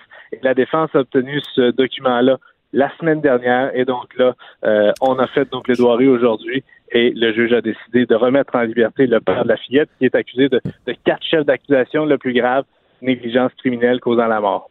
Jasmin, en terminant, est-ce que euh, y a- je suppose qu'il y aura des conditions quand même à respecter pour ce père-là? Est-ce qu'on connaît ces- cette liste de conditions? C'est c'est très important. C'est une très bonne question. J'ai oublié de vous le mentionner. Euh, il y a des conditions. Il y a une adresse euh, qui a été euh, déterminée. Ah, On ne l'a même pas dit en salle de cours parce que justement, vous comprenez que c'est pour euh, assurer la sécurité de cet individu-là, du père de la fillette. Euh, donc, il devra absolument demeurer à cette adresse-là qui lui a été euh, fixée. Il va y avoir un couvre-feu à respecter, interdiction de consommer de l'alcool et des drogues, interdiction de, pos- de posséder des armes, interdiction de contact également avec euh, plusieurs personnes. Euh, principalement des témoins dans cette affaire-là qui vont euh, témoigner possiblement euh, à, à la cour lors du procès. Donc, ce sont là, il y, en- il y en a d'autres, mais principalement, là, ce sont les conditions qu'il aura à respecter. Bon, on, on comprend, Jasmin, qu'il, pour les gens, pas que les gens se mêlent, il n'est pas euh, libéré de tout. Là. Il, va, il va devoir revenir en cours, puis s'il est condamné, puis s'il est condamné à de la prison, il va devoir faire de la prison. Il est libéré en attente de son procès. Mais euh, est-ce que, mettons, présentement, à l'heure où on se parle, ou ce soir au souper, est-ce qu'il est, déjà quitté librement? Est-ce qu'il est, en route vers chez eux? Est-ce qu'il est chez eux à l'heure où on se parle? Le juge a rendu sa décision vers 15h40. Là, je regarde, Il est 16h15. Euh, non, non, je peux vous confirmer qu'il n'est pas sorti du palais de justice là, parce que euh, il y a quand- toute une série de papiers à signer, il doit rencontrer son avocat. Euh, je peux pas vous dire l'heure à laquelle exactement. on Non, va je comprends bien. Ce soir, ce soir, il va être chez lui, là. C'est ça, exactement, exactement. Merci beaucoup, Jasmin. Au plaisir. Au revoir. te dire qu'on sait que le dossier de, de la mère aussi sera de retour, euh, de la mère, de la belle-mère sera de retour en cours le 28 octobre euh, prochain, elle qui est, euh, bon, pour l'instant, euh, incarcérée. Euh, un petit mot vite sur une histoire assez particulière, bizarre, de femme enlevée à Montréal, euh, retrouvée. Oui, et euh, en raison de, sa, en fait, sa, vigilance ou du moins de son, euh, en fait, d'une très bonne idée. Je vais te raconter ça, c'est assez particulier. Une employée d'un centre de la petite enfance ce matin qui aurait été enlevée par son, par le père de l'un de ses enfants. là, Donc ce matin, je te, je, je te situe à 9 h à l'angle du boulevard La Salle et donc dans l'arrondissement Verdun. Euh, selon ce qu'on comprend, selon les autorités, le présumé ravisseur qui aurait menacé la jeune femme avec un pistolet qui était finalement factice, c'est ce qu'on a su par après, mais la, fait monter euh, au volant donc de sa propre voiture, se place à côté et lui indique un chemin à parcourir pour se rendre à un endroit. Euh, la victime, qui se retrouve à un moment donné dans le stationnement d'une quincaillerie, le quincaillerie Rona du quartier 1030, et réussit à convaincre le suspect qu'elle doit absolument recharger rapidement sa voiture électrique. Donc, disons, il faut vraiment, se, se- sinon on va tomber en panne, euh, se, se recharger légèrement la batterie. Et à ce moment-là, la jeune femme en a profité pendant cette diversion-là pour prendre la fuite euh, et demander l'aide des gens dans le, dans le commerce. Le présumé kidnappeur, lui, euh, bon, euh, pris la fuite à pied en étant ensuite ra- rapidement localisé par les policiers. On a donc noté que l'arme, oui, était factice, mais qu'il avait dans le son... son Mais est-ce qu'on connaît son intention? C'est ça qui est le mystère Ben, là-dedans? On dit qu'il avait en sa possession plusieurs objets qui laissent croire qu'il s'en allait commettre euh, certains crimes. Alors, on ignore lesquels, mais il était équipé de certains objets euh, bon, qui portent à croire qu'il allait assouvir ses bas instincts avec la jeune femme. Alors, euh, c'est un individu qui n'est pas connu des, milieux policiers. Il n'a pas résisté à son arrestation, mais euh, il ferait face à des accusations d'enlèvement, séquestration et avoir euh, utilisé donc une, euh, arme à feu. Alors, une histoire quand même assez particulière, mais d'avoir la, vitesse d'esprit de dire Hey, euh, mon, ma voiture, il faut aller recharger euh, rapidement, ça lui a permis de prendre la fuite. Alors, toute une Ouais, histoire elle à avait eu Verdun. un bon, euh, une bonne idée, un bon réflexe. Absolument. Le retour de Mario Dumont. Pour nous rejoindre en studio, Studio à commercial cube.radio. Appelez ou textez 187 Cube Radio. 1877 827 2346.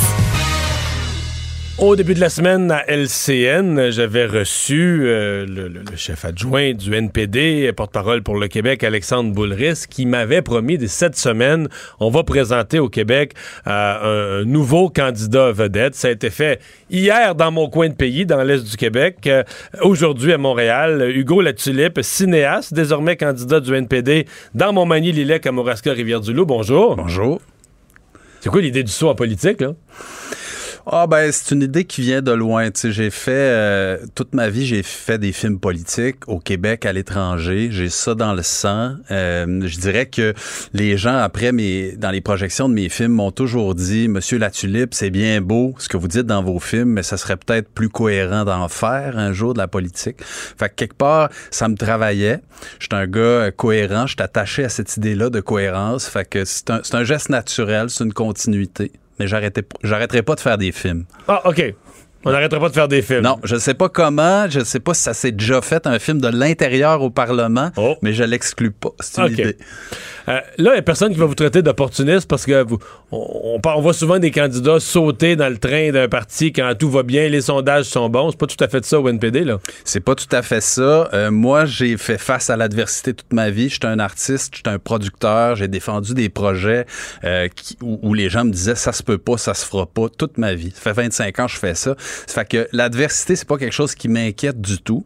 Moi, je fais ce geste-là avec mes convictions aujourd'hui. Le NPD me ressemble au niveau social, au niveau écologique, et c'est euh, pour moi quelque chose de naturel. Je me sens à la maison là-dedans. Euh, et là, ben dans mon nouveau coin de pays, hein, parce que j'habite maintenant de manière permanente votre coin de pays. Mon village, même, Kakuna. Votre village. Je vois même la ferme familiale Ah, de de chez, chez nous. vous, OK. Euh, moi, je fréquente ce coin-là depuis que je suis tout petit. Euh, j'ai une maison sur l'île verte depuis 20 ans. Ça fait que c'est un coin que je connais. J'ai des amis dans à peu près tous les villages. Donc, je me sens... euh, Tout à l'heure, c'était mon annonce hein, à Montréal. puis J'ai eu de la misère à finir le nom de notre comté au complet. Montmagny, Lillet, Kamouraska, Rivière-du-Loup. J'ai failli pas me rendre au bout parce que ça me... Il commence à être grand, les comtés fédéraux. parce que C'est si- long à dire. Si on met ça sur la route, là, on est quasiment à 100 150 km de route d'un bout à l'autre. Tout à fait. Mais ce que j'allais dire, c'est que ça, ça m'émeut d'une certaine Ah oui? façon de me présenter là parce que j'aime profondément ce pays-là. J'aime les gens de ce pays-là. Puis c'est mon geste est beaucoup. euh, moi, je veux porter la voix des gens. J'ai fait ça toute ma vie. Faire des films documentaires, c'est ça. C'est écouter des gens puis porter leur voix, être fidèle à ce que les gens te disent puis à ce à quoi les gens croient. Fait c'est pour ça aussi que c'est un peu la continuité naturelle de. Hmm. Mais là, c'est pas, pour tout- c'est pas tout le monde qui va vous aimer dans le comté. Exemple, votre film, un de vos premiers, Bacon, là, c'était perçu comme un film très anti-agriculture. Là, vous vous présentez dans un comté agricole. Tout à fait. Disons, euh, l'UPA a présenté ça comme un film anti-agriculture, mais on sait tous que depuis longtemps, il y a un mouvement pour transformer l'agriculture au Québec. Alors, ce film-là s'inscrivait au tout début de ce mouvement-là. Maintenant, on est beaucoup plus avancé. Dans notre comté, il y a de plus en plus de petites fermes, de fermes bio, de fermes euh, à échelle raisonnée, raisonnable, si on veut. Moi, je suis pas un fanatique du bio à tout prix, mais ce à quoi je crois, c'est un modèle qui soit à l'échelle du pays et puis qui respecte évidemment les écosystèmes. Je sais pas, souverainiste? Comme je dis, euh, on peut, tu sais, faire de la politique quelque part, c'est un geste de raison. Euh, c'est pas un geste euh, d'idéaliste absolu. Comme quand on fait des films, quand on, fait des films, on est absolument souverain sur le résultat de ce qu'on fait. Mais faire de la politique, c'est jaser, c'est discuter, c'est faire des consensus. Moi, je pense qu'on peut être un souverainiste dans l'absolu, mais décider de travailler avec les réalités. Euh, moi, je tends la main aujourd'hui aux progressistes du Canada pour faire progresser le Québec. OK. Mais ça veut dire que vous renoncez pas tout à fait complètement à la souveraineté ou temporairement à la souveraineté ou comment, comment on formule ça, là? Entre vous et moi, est-ce que la souveraineté est en question en ce moment? Moi, je postule pour une job pour les quatre prochaines années. Je pense que euh, je me trompe pas en disant que je peux être utile à mon pays euh, tout en n'étant pas obligé de jouer Vous dites sur mon ce pays, c'est c'est quel pays? C'est le Québec, votre pays, ou c'est le Canada, là? C'est Montmagny, Lillet, Kamouraska, Rivière-du. Oh, oh, réponse habile. Boom. là. On devient vite politicien. Euh, Hugo, la tulipe, euh, euh, revenons sur le, sur le NPD. J'ai- Tantôt, je posais la question, ça va pas. bon, un parti peut aller mal, peut rebondir, mais dans ce cas-ci, il y a des gens qui disent carrément euh, le NPD, ce, qui, ce qui crée sa fin, c'est qu'il y a un mouvement plus fort qui arrive en arrière, le Parti vert. là. Bon, est-ce qu'il est vraiment fort? Est-ce qu'il est vraiment structuré? La prochaine campagne nous le dira. Mais en tout cas, pour l'instant, il semble avoir un vent dans les voiles et arracher des, arracher des votes, arracher des appuis, arracher même des candidats au NPD. L'avez-vous considéré, le, le- le Parti vert plutôt que le NPD, l'avez-vous considéré comme une option? Euh, Qu'est-ce que vous pensez du Parti vert? Jamais, en fait. Moi, je suis un écologiste. Jamais? non. Je suis un écologiste de longue date. Ça fait 20, 25 ans que je suis engagé dans des organisations écologistes. Le Parti vert, encore aujourd'hui, ne me semble pas assez crédible, assez bien organisé pour même être une opposition euh, agissante au Parlement du Canada. Le NPD, au contraire, qui a un, un ancrage évidemment social, historiquement euh, euh, qui, est durable dans le temps, euh, a, lui, mis l'environnement au-dessus de tout le reste. Donc, cette recette-là, moi, du social et de l'environnement, j'y crois. Je pense que ça a quelque chose de pragmatique. Puis, euh, c'est un parti qui peut être une bonne opposition, qui peut être la conscience du Parlement. Moi, je me sens très à l'aise dans ce parti-là. Mais, je dirais, faut pas poser la question à l'envers non plus. Moi, je me présente pas dans mon coin de pays pour représenter le NPD chez nous. Je me présente pour représenter la voix de chez nous à Ottawa.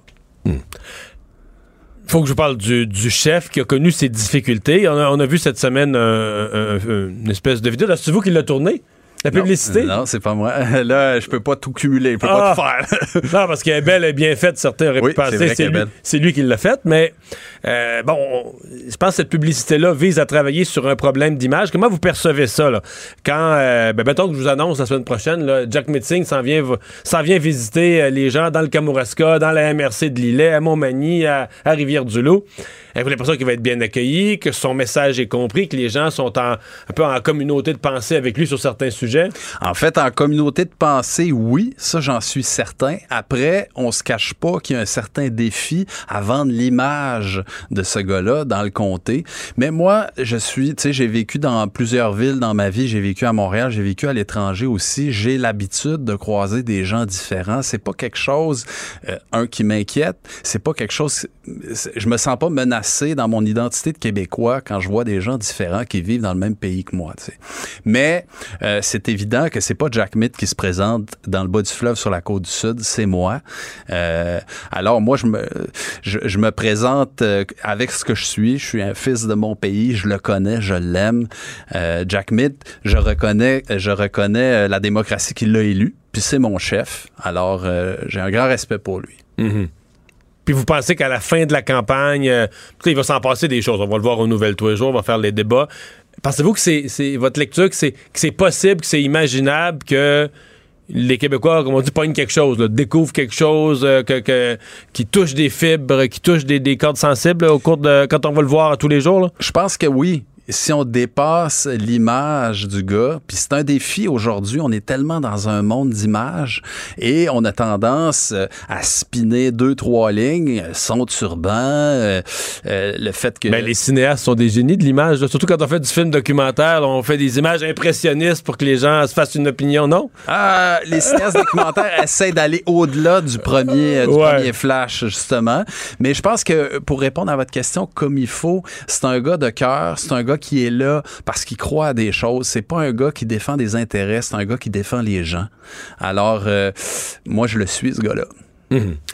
Euh, ce soir, je vais vous parler de ça, parce que là, je pense que vous partez d'ici, vous vous en allez là. Il y a une assemblée, euh, peut-tu dire nouveau genre euh, pour, le, pour le NPD? On, essaie une nouvelle façon de, de communiquer, plutôt que l'assemblée partisane traditionnelle, on est au lutrin, puis la foule crie, puis euh, secoue des pancartes, on essaye autre chose? Moi, je suis pas un grand fan de ça. Je dirais que ce qui m'intéresse, comme on disait tout à l'heure, c'est d'écouter les gens. Euh, moi, je veux faire ça dans notre comté. Je veux aller au-devant des gens. Euh, je pense que c'est la première chose qu'un un bon politicien doit faire, c'est aller entendre les gens. Là, c'est moi qui parle depuis deux jours, depuis l'annonce, mais ce que je m'apprête à faire, c'est à sillonner le comté, à aller village en village, de ville en ville, aller écouter ce que les gens ont à dire. Est-ce que ce que je leur lance comme projet, ça résonne? Et qu'est-ce qu'ils veulent? De quoi les gens rêvent? Fait que je pense que c'est ça à, quoi on va assister ce soir. Euh, je pense que Jack Meeting vient entendre la voix des gens pour la porter. Dernière question, euh, la dernière, dernière, mais quand on se présente en politique fédérale, dès qu'on se présente pas pour le parti au pouvoir, c'est qu'on on n'est pas satisfait de ce qui est en place. Quelle lecture? Parce que quand même, dans le monde de gauche, euh, à la dernière élection, il y avait un fort, puis même après l'élection, il y a eu un fort mouvement en faveur de Justin Trudeau, de l'image nouvelle qui projetait à l'échelle du monde, de l'image du Canada qui projetait à l'image du monde, le- l'espèce de transfert d'image versus Stephen Harper qu'il y avait avant. Votre lecture, vous, votre perception de Justin Trudeau, l'individu de son gouvernement? Ben, je serai pas très, très original. Justin Trudeau va nous dire féminisme, va nous dire équité, justice, probité, puis il va tout faire l'inverse. Euh, je pense qu'il y a beaucoup de gens en 2015 qui se sont ralliés à lui pour empêcher une autre chose d'arriver.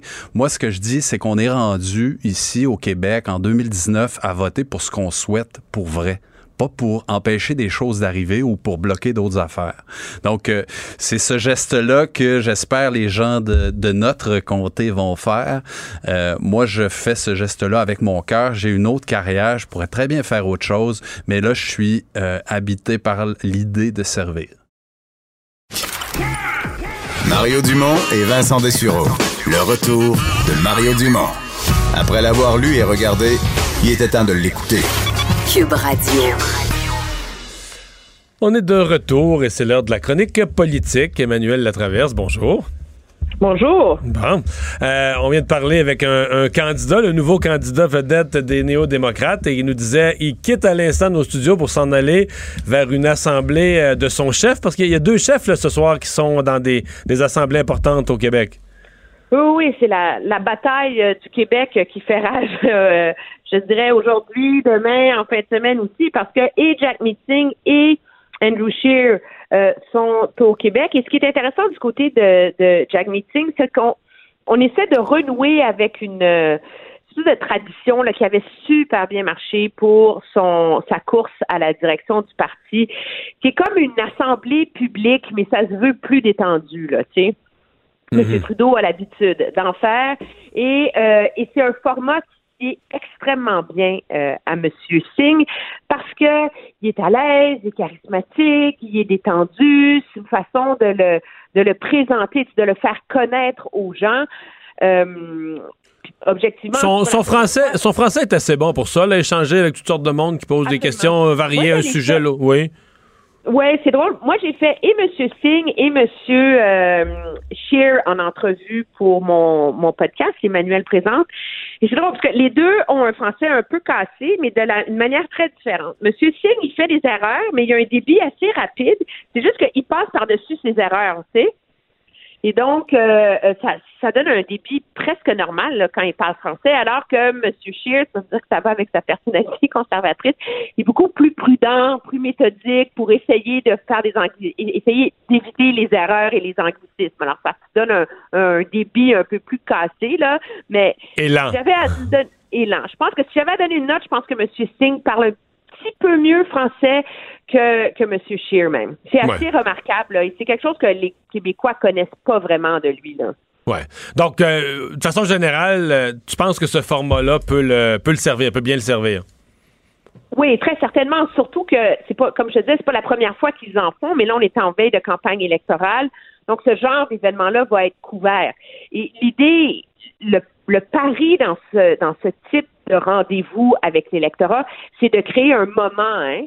C'est qu'il se passe quelque chose. C'est qu'il y a une rencontre qui crée une espèce d'étincelle, de magie qui permet, euh, après ça, surtout beaucoup d'être distribué sur les médias sociaux, d'être joué à la télé pour réengager l'électorat à l'égard euh, du NPD, là, parce qu'on s'entend, euh, c'est plutôt euh, désastreux, là, malgré euh, l'arrivée de Monsieur euh, La Tulipe dans le tableau. Là. Ouais, mais juste un petit mot sur parce qu'on a, on a commenté ça pas mal cette semaine, le passage, c'est 14 candidats du NPD qui s'en allaient avec les Verts. Il y, a- comme du mou là-dedans. Les Verts sont en train de recevoir une espèce de de, de, de- de boomerang là, De pour voler une le partie- bois vert, ouais. Ouais, ouais, parce que, euh, exemple, je, je lisais, je, je sais pas dans quel média j'ai vu ça, mais je voyais qu'il y en a un, un francophone d'ailleurs, qui dit Moi, ils m'ont appelé. euh, à la dernière minute, puis je j'y ai réfléchi, puis finalement, je leur ai dit, j'embarque pas, puis son nom était dans le communiqué comme quoi il changeait de camp. puis Comme si les Verts, ont, ben, en bon français, on cochonnait ça un peu, cette annonce-là. Là. Ben, Verts ont cochonné ça. Je pense que ce qui a fait très mal, c'est qu'un des candidats euh, provinciaux démissionnaires du NPD a dit, dans le cadre de ce point de presse-là, a dit en entrevue que, bon, de un, euh, ils étaient très en colère. M. Singh n'était jamais allé faire campagne au Nouveau-Brunswick et il avait jamais mis les pieds comme chef, ce qui est sérieusement une erreur impardonnable, là, parce que l'NPD a déjà eu des sièges au Ben Nouveau-Brunswick. oui, ils vont godin, Euh, on alors, ça, c'est impardonnable. Mais il est allé jusqu'à dire aussi que la réalité, ce qu'ils entendaient sur le terrain, c'est que le turban, ça passait pas, les gens étaient pas réceptifs. Alors, ça a comme donné un espèce de, de relan de, de racisme et d'intolérance, tu sais, de la part de ces de ces candidats-là qui ont comme soudainement eu l'air un peu toxiques pour euh, pour le Parti vert, qui a pris à se dépatouiller là-dedans, à dire non, non, mais nous, nous ne tolérons pas le racisme. Puis là, le le, candidat Rick Richardson qui se dit, dit moi, c'est pas ce que moi je pense, mais c'est ce que les gens disent. Dans, à placer dans la chronique des annonces ratées là, qui se qui se détricotent très très rapidement. Ceci étant dit, ça fait un peu mal au vert pendant 24 heures, mais ça règle pas les problèmes de Jack Non, Meeting au non, Québec. non, non, non, non, non, c'est ça. Non, non, c'est parce ça. que je faisais, euh, je suis un peu geek, là, comme tu sais, puis euh, j'étais en train de faire ma préparation électorale aujourd'hui, cet après-midi. Écoute, au Québec, là, j'ai calculé qu'il y a 39 comtés qui peuvent changer de main. Il y a 16 courses à trois, dont plusieurs sont des comtés de NPD. Puis euh, là-dedans, il y a des duels Parti libéral, Parti conservateur, libéral, Bloc, Bloc, PCC, mais il n'y a aucun comté néo-démocrate qui est sûr en ce moment. Ah, ben non, ben non. Ben, en fait, à mon avis, euh, je veux pas être méchant, mais si les circonstances, les circonstances changent pas, à part un ou deux sur l'île de Montréal, dans la région là, très, très forte Québec solidaire, mon avis, tous les autres sont en grand danger, puis je suis généreux en disant grand danger, je pourrais quasiment dire en certitude de perdre, là. Euh, S'il n'y a pas un le renversement de problème, tendance, là. Les trois comtés de l'île de Montréal, c'est quoi? C'est Rosemont, Petite-Patrie, que, euh, qui est sérieusement dans la mire des libéraux et dans lequel le Bloc va beaucoup faire campagne. Donc, c'est loin d'être... C'est peut-être le plus sûr et encore là, il est sérieusement menacé. Les libéraux le placent dans la colonne des plus potentiels, là. Laurier-Sainte-Marie, Nima Machouf, c'est une bonne candidate. Moi, je l'ai rencontrée dans le cadre de mon podcast. Elle est immensément intéressante. Elle cadre dans ce milieu-là, Québec solidaire, etc. Mais ça sera pas facile contre Stephen Guilbeault, là. Faut pas se leurrer, là, dans ce comté-là. Puis, dans Hochelaga, les libéraux l'ont perdu par la peau des fesses, là, à la dernière élection, là. Alors, ça, là, c'est trois comtés qui sont trois courses à trois, là. NPD, Bloc, Parti libéral. Tu as fait de la politique assez longtemps pour savoir que la- le nerf de la guerre dans une course à trois, c'est quoi? C'est la machine. C'est- Oui, puis un peu le momentum aussi, là. C'est Ouais. qu'à un moment donné, Alors, Ouais, il y, a- y y de l'ouvrage pour le, pour le NPD. Euh, ce soir, euh, je reviens aux conservateurs parce que bon, c'est les, les deux partis qui sont au Québec aujourd'hui. Andrew Scheer, on est plus de quoi? Ça, ça serait-tu exagéré de parler d'une démonstration de force des conservateurs? Est-ce que c'est ça qu'ils veulent faire dans la région de Montréal? Ben, c'est ce qu'ils veulent faire aujourd'hui, demain etc. Pour preuve, ils vont faire un rassemblement. On n'est pas à Victoriaville, dans le fief de Alain Reyes. On n'est pas à Québec, là où ils sont forts. On s'en va à Laval. Y a-tu comme une partie de la carte électorale là, qui est jugée plus libérale dans l'univers que Laval? Mais est-ce qu'ils vont être, euh, Euh, est-ce qu'ils vont être euh, 700 ou ils vont être euh, 122? Ben, en ce moment, eux disent qu'ils attendent de 250 à 300 personnes. Ouais. Ça, c'est une démonstration. Ça, c'est pas une démonstration de force, c'est une démonstration d'un peu de force. Bon- ouais, ben, a- ouais, mais tu sais, moi, en tout cas, si j'étais. euh, si j'étais la, la porte-parole du Parti conservateur, j'irais pas dire que j'en attends 700. Hein? Alors, c'est mieux de prédire que t'en attends moins. qu'il S'il y en arrive plus qui 700, arrivent, tu dis on est, statistique. on- le, le succès, nous, euh, nous sommes noyés dans le succès. On l'avait pas prévu. C'est ça. Toi, tu connais ça mieux, que moi. Là, c'est au centre des congrès La Place, là, qui est sur euh, le Corbusier, juste euh, entre la 40 puis la 15. Là. Donc, je connais pas la taille des salles là, dans ce secteur-là. Mais ce qui est intéressant par ailleurs à, à Laval, là, puis je pense que c'est pourquoi c'est intéressant de faire cela, c'est que ça démontre quand même que le Parti conservateur a été capable de euh, de recruter des candidats intéressants, là, même dans les endroits où ils ont peu de chance. Moi, dans c'est sûr que Marc-Aurel Fortin, qui est le comté, là, son divise Laval en quatre, là, qui, est, qui, qui est celui au, au nord de Laval, dans le milieu, euh, Laval-les-Îles, c'est pas dans leur premier ni dans leur deuxième tiers, là, c'est dans le troisième tiers des gains potentiels. Mais ils ont une ancienne euh, conseillère municipale, ils ont Angelo Esposito, ils ont Tom Pentefuntas, qu'on connaît, qui est un ancien euh, commissaire du, euh, du, CRTC. du CRTC. Donc, même dans ces comtés-là, où ils n'ont pas d'immense chance, ils sont allés recruter des vrais candidats. Et c'est un peu ça l'idée euh, de ce qu'ils sont en train de faire euh, pendant toute la semaine, là, alors que, euh, par exemple, ils s'en vont euh, demain. Ben, demain, il fait un gros discours là, à la Chambre de commerce métropolitain de Montréal pour essen- essentiellement euh, rappeler aux bonnes grâces de la, du monde des affaires euh, mon- montréalais, c'est quoi le pari? C'est comme une vue d'ensemble du mandat et Mm. de l'histoire que veut raconter euh, Andrew Scheer. C'est une façon aussi de reparler de ces promesses électorales qui ont été annoncées pendant l'été puis dont on n'a pas beaucoup parlé, comme le crédit d'impôt pour les congés parentaux, pour le père et la mère, euh, l'enjeu du coût de la vie qu'on veut mettre à l'avant-plan, etc. Mais après ça, on s'en va dans Drummond. Puis ça, ça fait des années qu'ils essayent de l'attraper, ce comté-là, là, qui est un comté néo-démocrate. Il y a pas, il y a un an, il était dans leur colonne des plus garantis, mais le proche suprême, c'est qui vient de Drummondville? Oh, euh, il y a Yves-François Euh, Blanchette qui a été dans ce Ben, coin-là. Ben oui, alors, le, alors là, ce qui semblait être un gain facile pour les conservateurs risque de se transformer en duel là, contre le Ça, c'est une lutte, quasiment une lutte à quatre, ça. hein?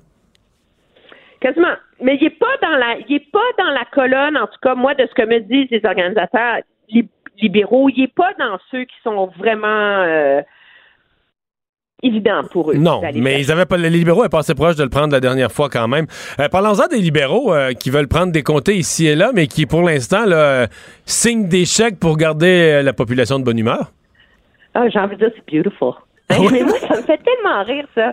Puis c'est quand même, à chaque élection, je me rappelle dans une autre vie, à la veille d'une campagne électorale, Paul Martin était parti sur une orgie de dépenses comme ça, puis j'avais fait un reportage avec des caisses enregistreuses, sais, kitching, kitching, kitching.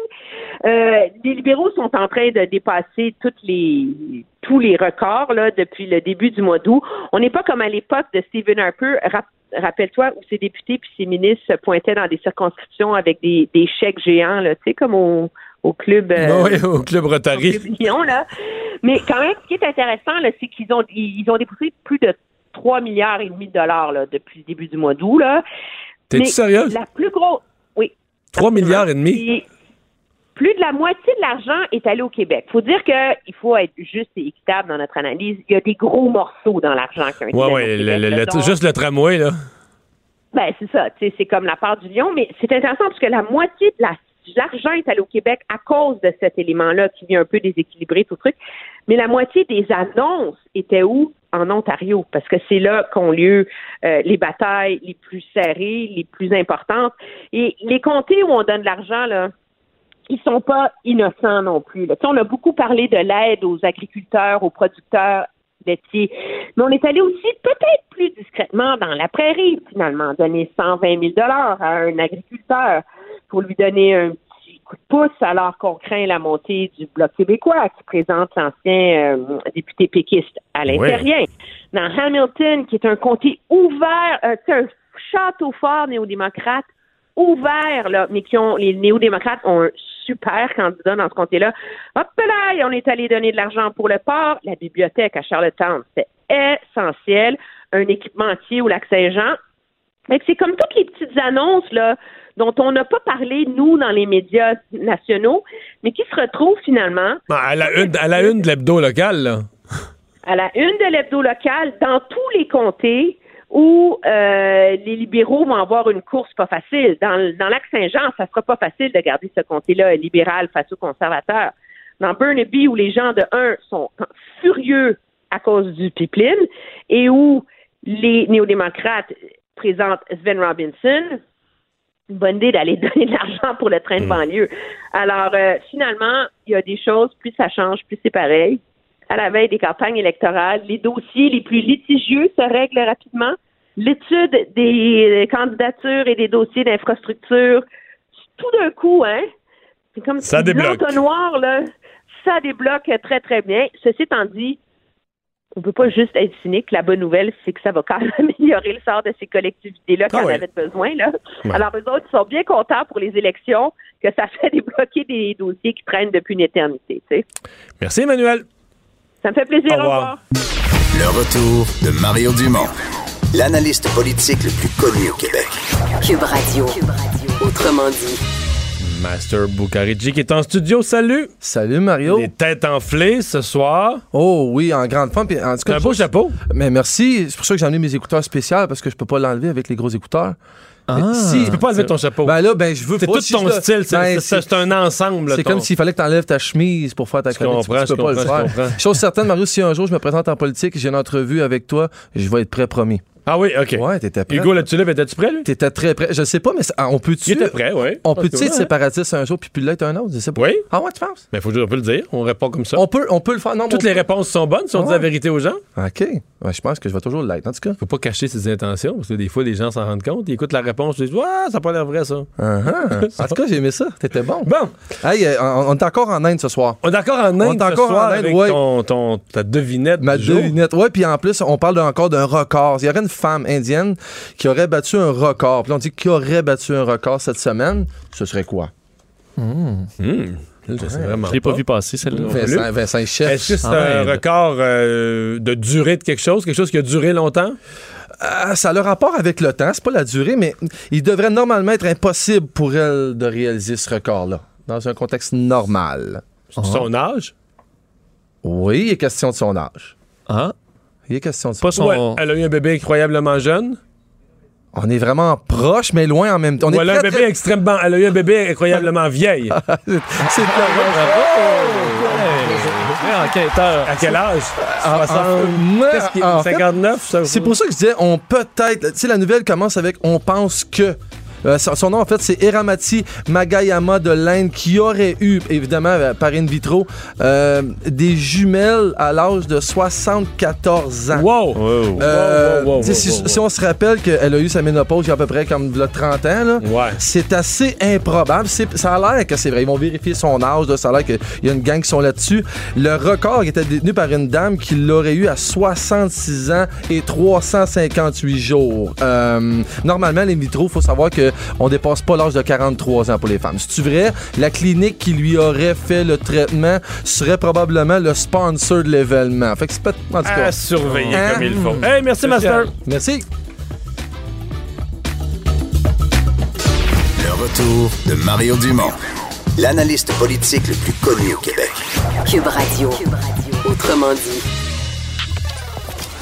Le buzz de Vincent Dessureau. Et dans ton boss, tu nous parles de Facebook. Oui. On va avoir enfin la possibilité de se rencontrer vraiment sur Facebook. Ah oui, c'est-tu pas beau la, la vie maintenant? Tout va passer par Facebook. En fait, il y a deux, deux grosses nouvelles qui touchent Facebook aujourd'hui. Rapidement, là, la première, c'est une autre fuite de données importante. Euh, 400 millions euh, de numéros de téléphone liés à des comptes Facebook qui étaient sécurisés sur un serveur, pas de mot de passe.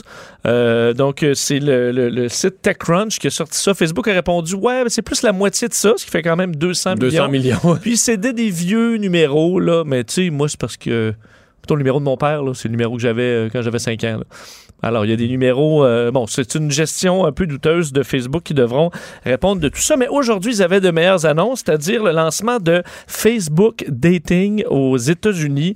Alors, une façon de se Mais tu rencontrer. pouvais déjà faire du dating sur Facebook jusqu'à un certain point. Oui, mais, mais tu sais, il faut que tu trouves la personne. Tu n'as pas d'outil Ah, de ouais, je recherche. Ouais, ouais, ouais, je comprends. Tu comprends? Là, tu peux t'ouvrir un, un profil. Ça se fait assez rapidement parce que tu as déjà ton profil que tu, tu peux utiliser là en partie.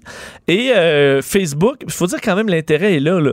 Facebook connaît quasiment plus toi que, que toi-même. Que toi-même. Et vont essayer de faire des, des matchs comme ça avec des gens qui ont les mêmes euh, traits, euh, donc des, quelque chose vraiment des- pour- dans le but de développer des relations ça. profondes. C'est de la merde, ça. Non, mais l'idée que tu que tu as toujours quelqu'un qui est pareil à qui a toi. les mêmes intérêts. Là. Tu fais du vélo, puis euh, tu manges, t'aimes, t'aimes manger des poissons, puis t'as- là, tu auras une fille qui aime des vélos, puis des poissons. C'est pas vrai, ça veut dire. Ça se peut qu'on va trouver tous les mêmes intérêts, elle va te tomber ses nerfs, puis tu vas trouver quelqu'un. Plein de monde sont tombés en amour avec du monde complètement différent, puis ils se sont adaptés, puis ils ont trouvé des loisirs à mi-chemin entre. Non. Tu as tout à fait raison. Je crois Tout à fait Je trouve d'accord. que c'est de la merde. Ben, euh, en fait, faudra. euh, Bon, je suis radical un peu. Non, là, parce mais- que l'objectif de Facebook, Mario, c'est d'être différent de Tinder, c'est-à-dire de pas y aller vers des, des one night. là. Essayer de vraiment trouver l'amour profond. Pour la vie. Pour la vie. T'as pas préparé un son de violon pour mettre ça par-dessus ton propos, là? Non, et ils ont garanti que ça allait être super sécuritaire. Oui. Ce Ben que oui. Facebook n'a pas été capable de faire nécessairement par le, par le passé. Complètement gratuit. Alors, ils vont euh, faire de l'argent en ciblant de la publicité comme ils sont experts pour, euh, pour le faire. Alors, il faudra voir. C'est aux États-Unis seulement, mais ça va se déployer sûrement euh, par la suite. Mais aux États-Unis, est-ce que c'est maintenant, aujourd'hui même, demain? Je euh? pense pas que ce soit encore disponible. C'est lancé. Souvent, ça se fait. ouais, euh, ça. ça se fait graduellement.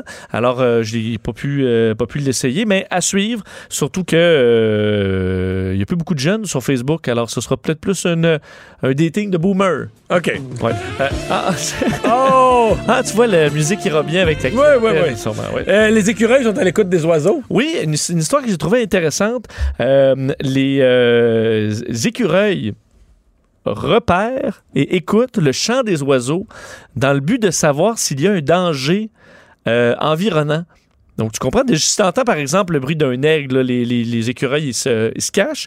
Mais lorsque, parce qu'on a fait jouer des bruits d'oiseaux à des écureuils qu'on surveillait, dans ce cas-là, c'est 67 écureuils euh, pendant des, certaines séquences pour remarquer que lorsqu'il y avait un bruit de fond d'oiseaux versus un bruit de fond euh, neutre, par exemple un bruit de fond euh, qui n'est pas des oiseaux, lorsque le bruit d'oiseaux était normal, des oiseaux qui gazouillent, tout va bien, ben les écureuils étaient moins en état de vigilance continue et prenaient plus de temps à rechercher des noisettes ou des trucs comme ça. Alors ils entendent un bruit de fond d'oiseaux qui signifie qu'il n'y a pas d'alerte, ils sont, euh, ils peuvent se relâcher. Ils se disent que si un prédateur arrive, le son des oiseaux va changer parce que les oiseaux vont, vont alerter. Exactement. Et pourront, à ce moment-là, ils augmentent. parce Comme que- s'il y avait un système d'alarme à, à on. Oui, et un des problèmes, c'est qu'il dit en ville, en raison de, euh, du bruit ambiant, ils ne peuvent plus nécessairement repérer ces dangers-là. Alors, ils sont toujours en état d'alerte. Ils n'ont pas le bruit rassurant Un des écureuil, oiseaux. un écureuil en ville, il faut qu'il soit en état d'alerte. Il est toujours sur le qui-vive. Alors, sachez-le, dans la forêt, quand il y a des oiseaux, ben, l'écureuil peut se relâcher, sachant qu'il y a plein de petits systèmes d'alarme qui vont l'arrêter, euh, l'avertir s'il y a un problème. Quand bien fait, la nature. Hein? Oui, et finalement, ben, on termine sur euh, cette, euh, cette nouvelle du jour qui s'est passée au palais de justice de Granby. Oui, rappelez, ça risque de faire beaucoup réagir au Québec. Le père de la fillette de Granby est remis en liberté. Décision du juge Gaétan Dumas aujourd'hui à la suite de nouvelles informations qu'on ignore. hein. Un nouveau euh, document qui a été fourni ce matin euh, sous plusieurs quand même conditions. Devra rester à la même adresse. Euh, devra bon éviter de contact avec plusieurs personnes. Mais ça, évidemment, ça, ça faisait beaucoup réagir sur les réseaux sociaux que cet homme-là soit euh, libéré, lui qui fait face à des accusations quand même très graves reliées au décès de cette petite fille à grande. Merci Vincent, merci à vous d'avoir euh, été là. On se retrouve demain, comme d'habitude, 15h pour vous raconter ce qu'aura été la journée. Bonne soirée. Cube Radio.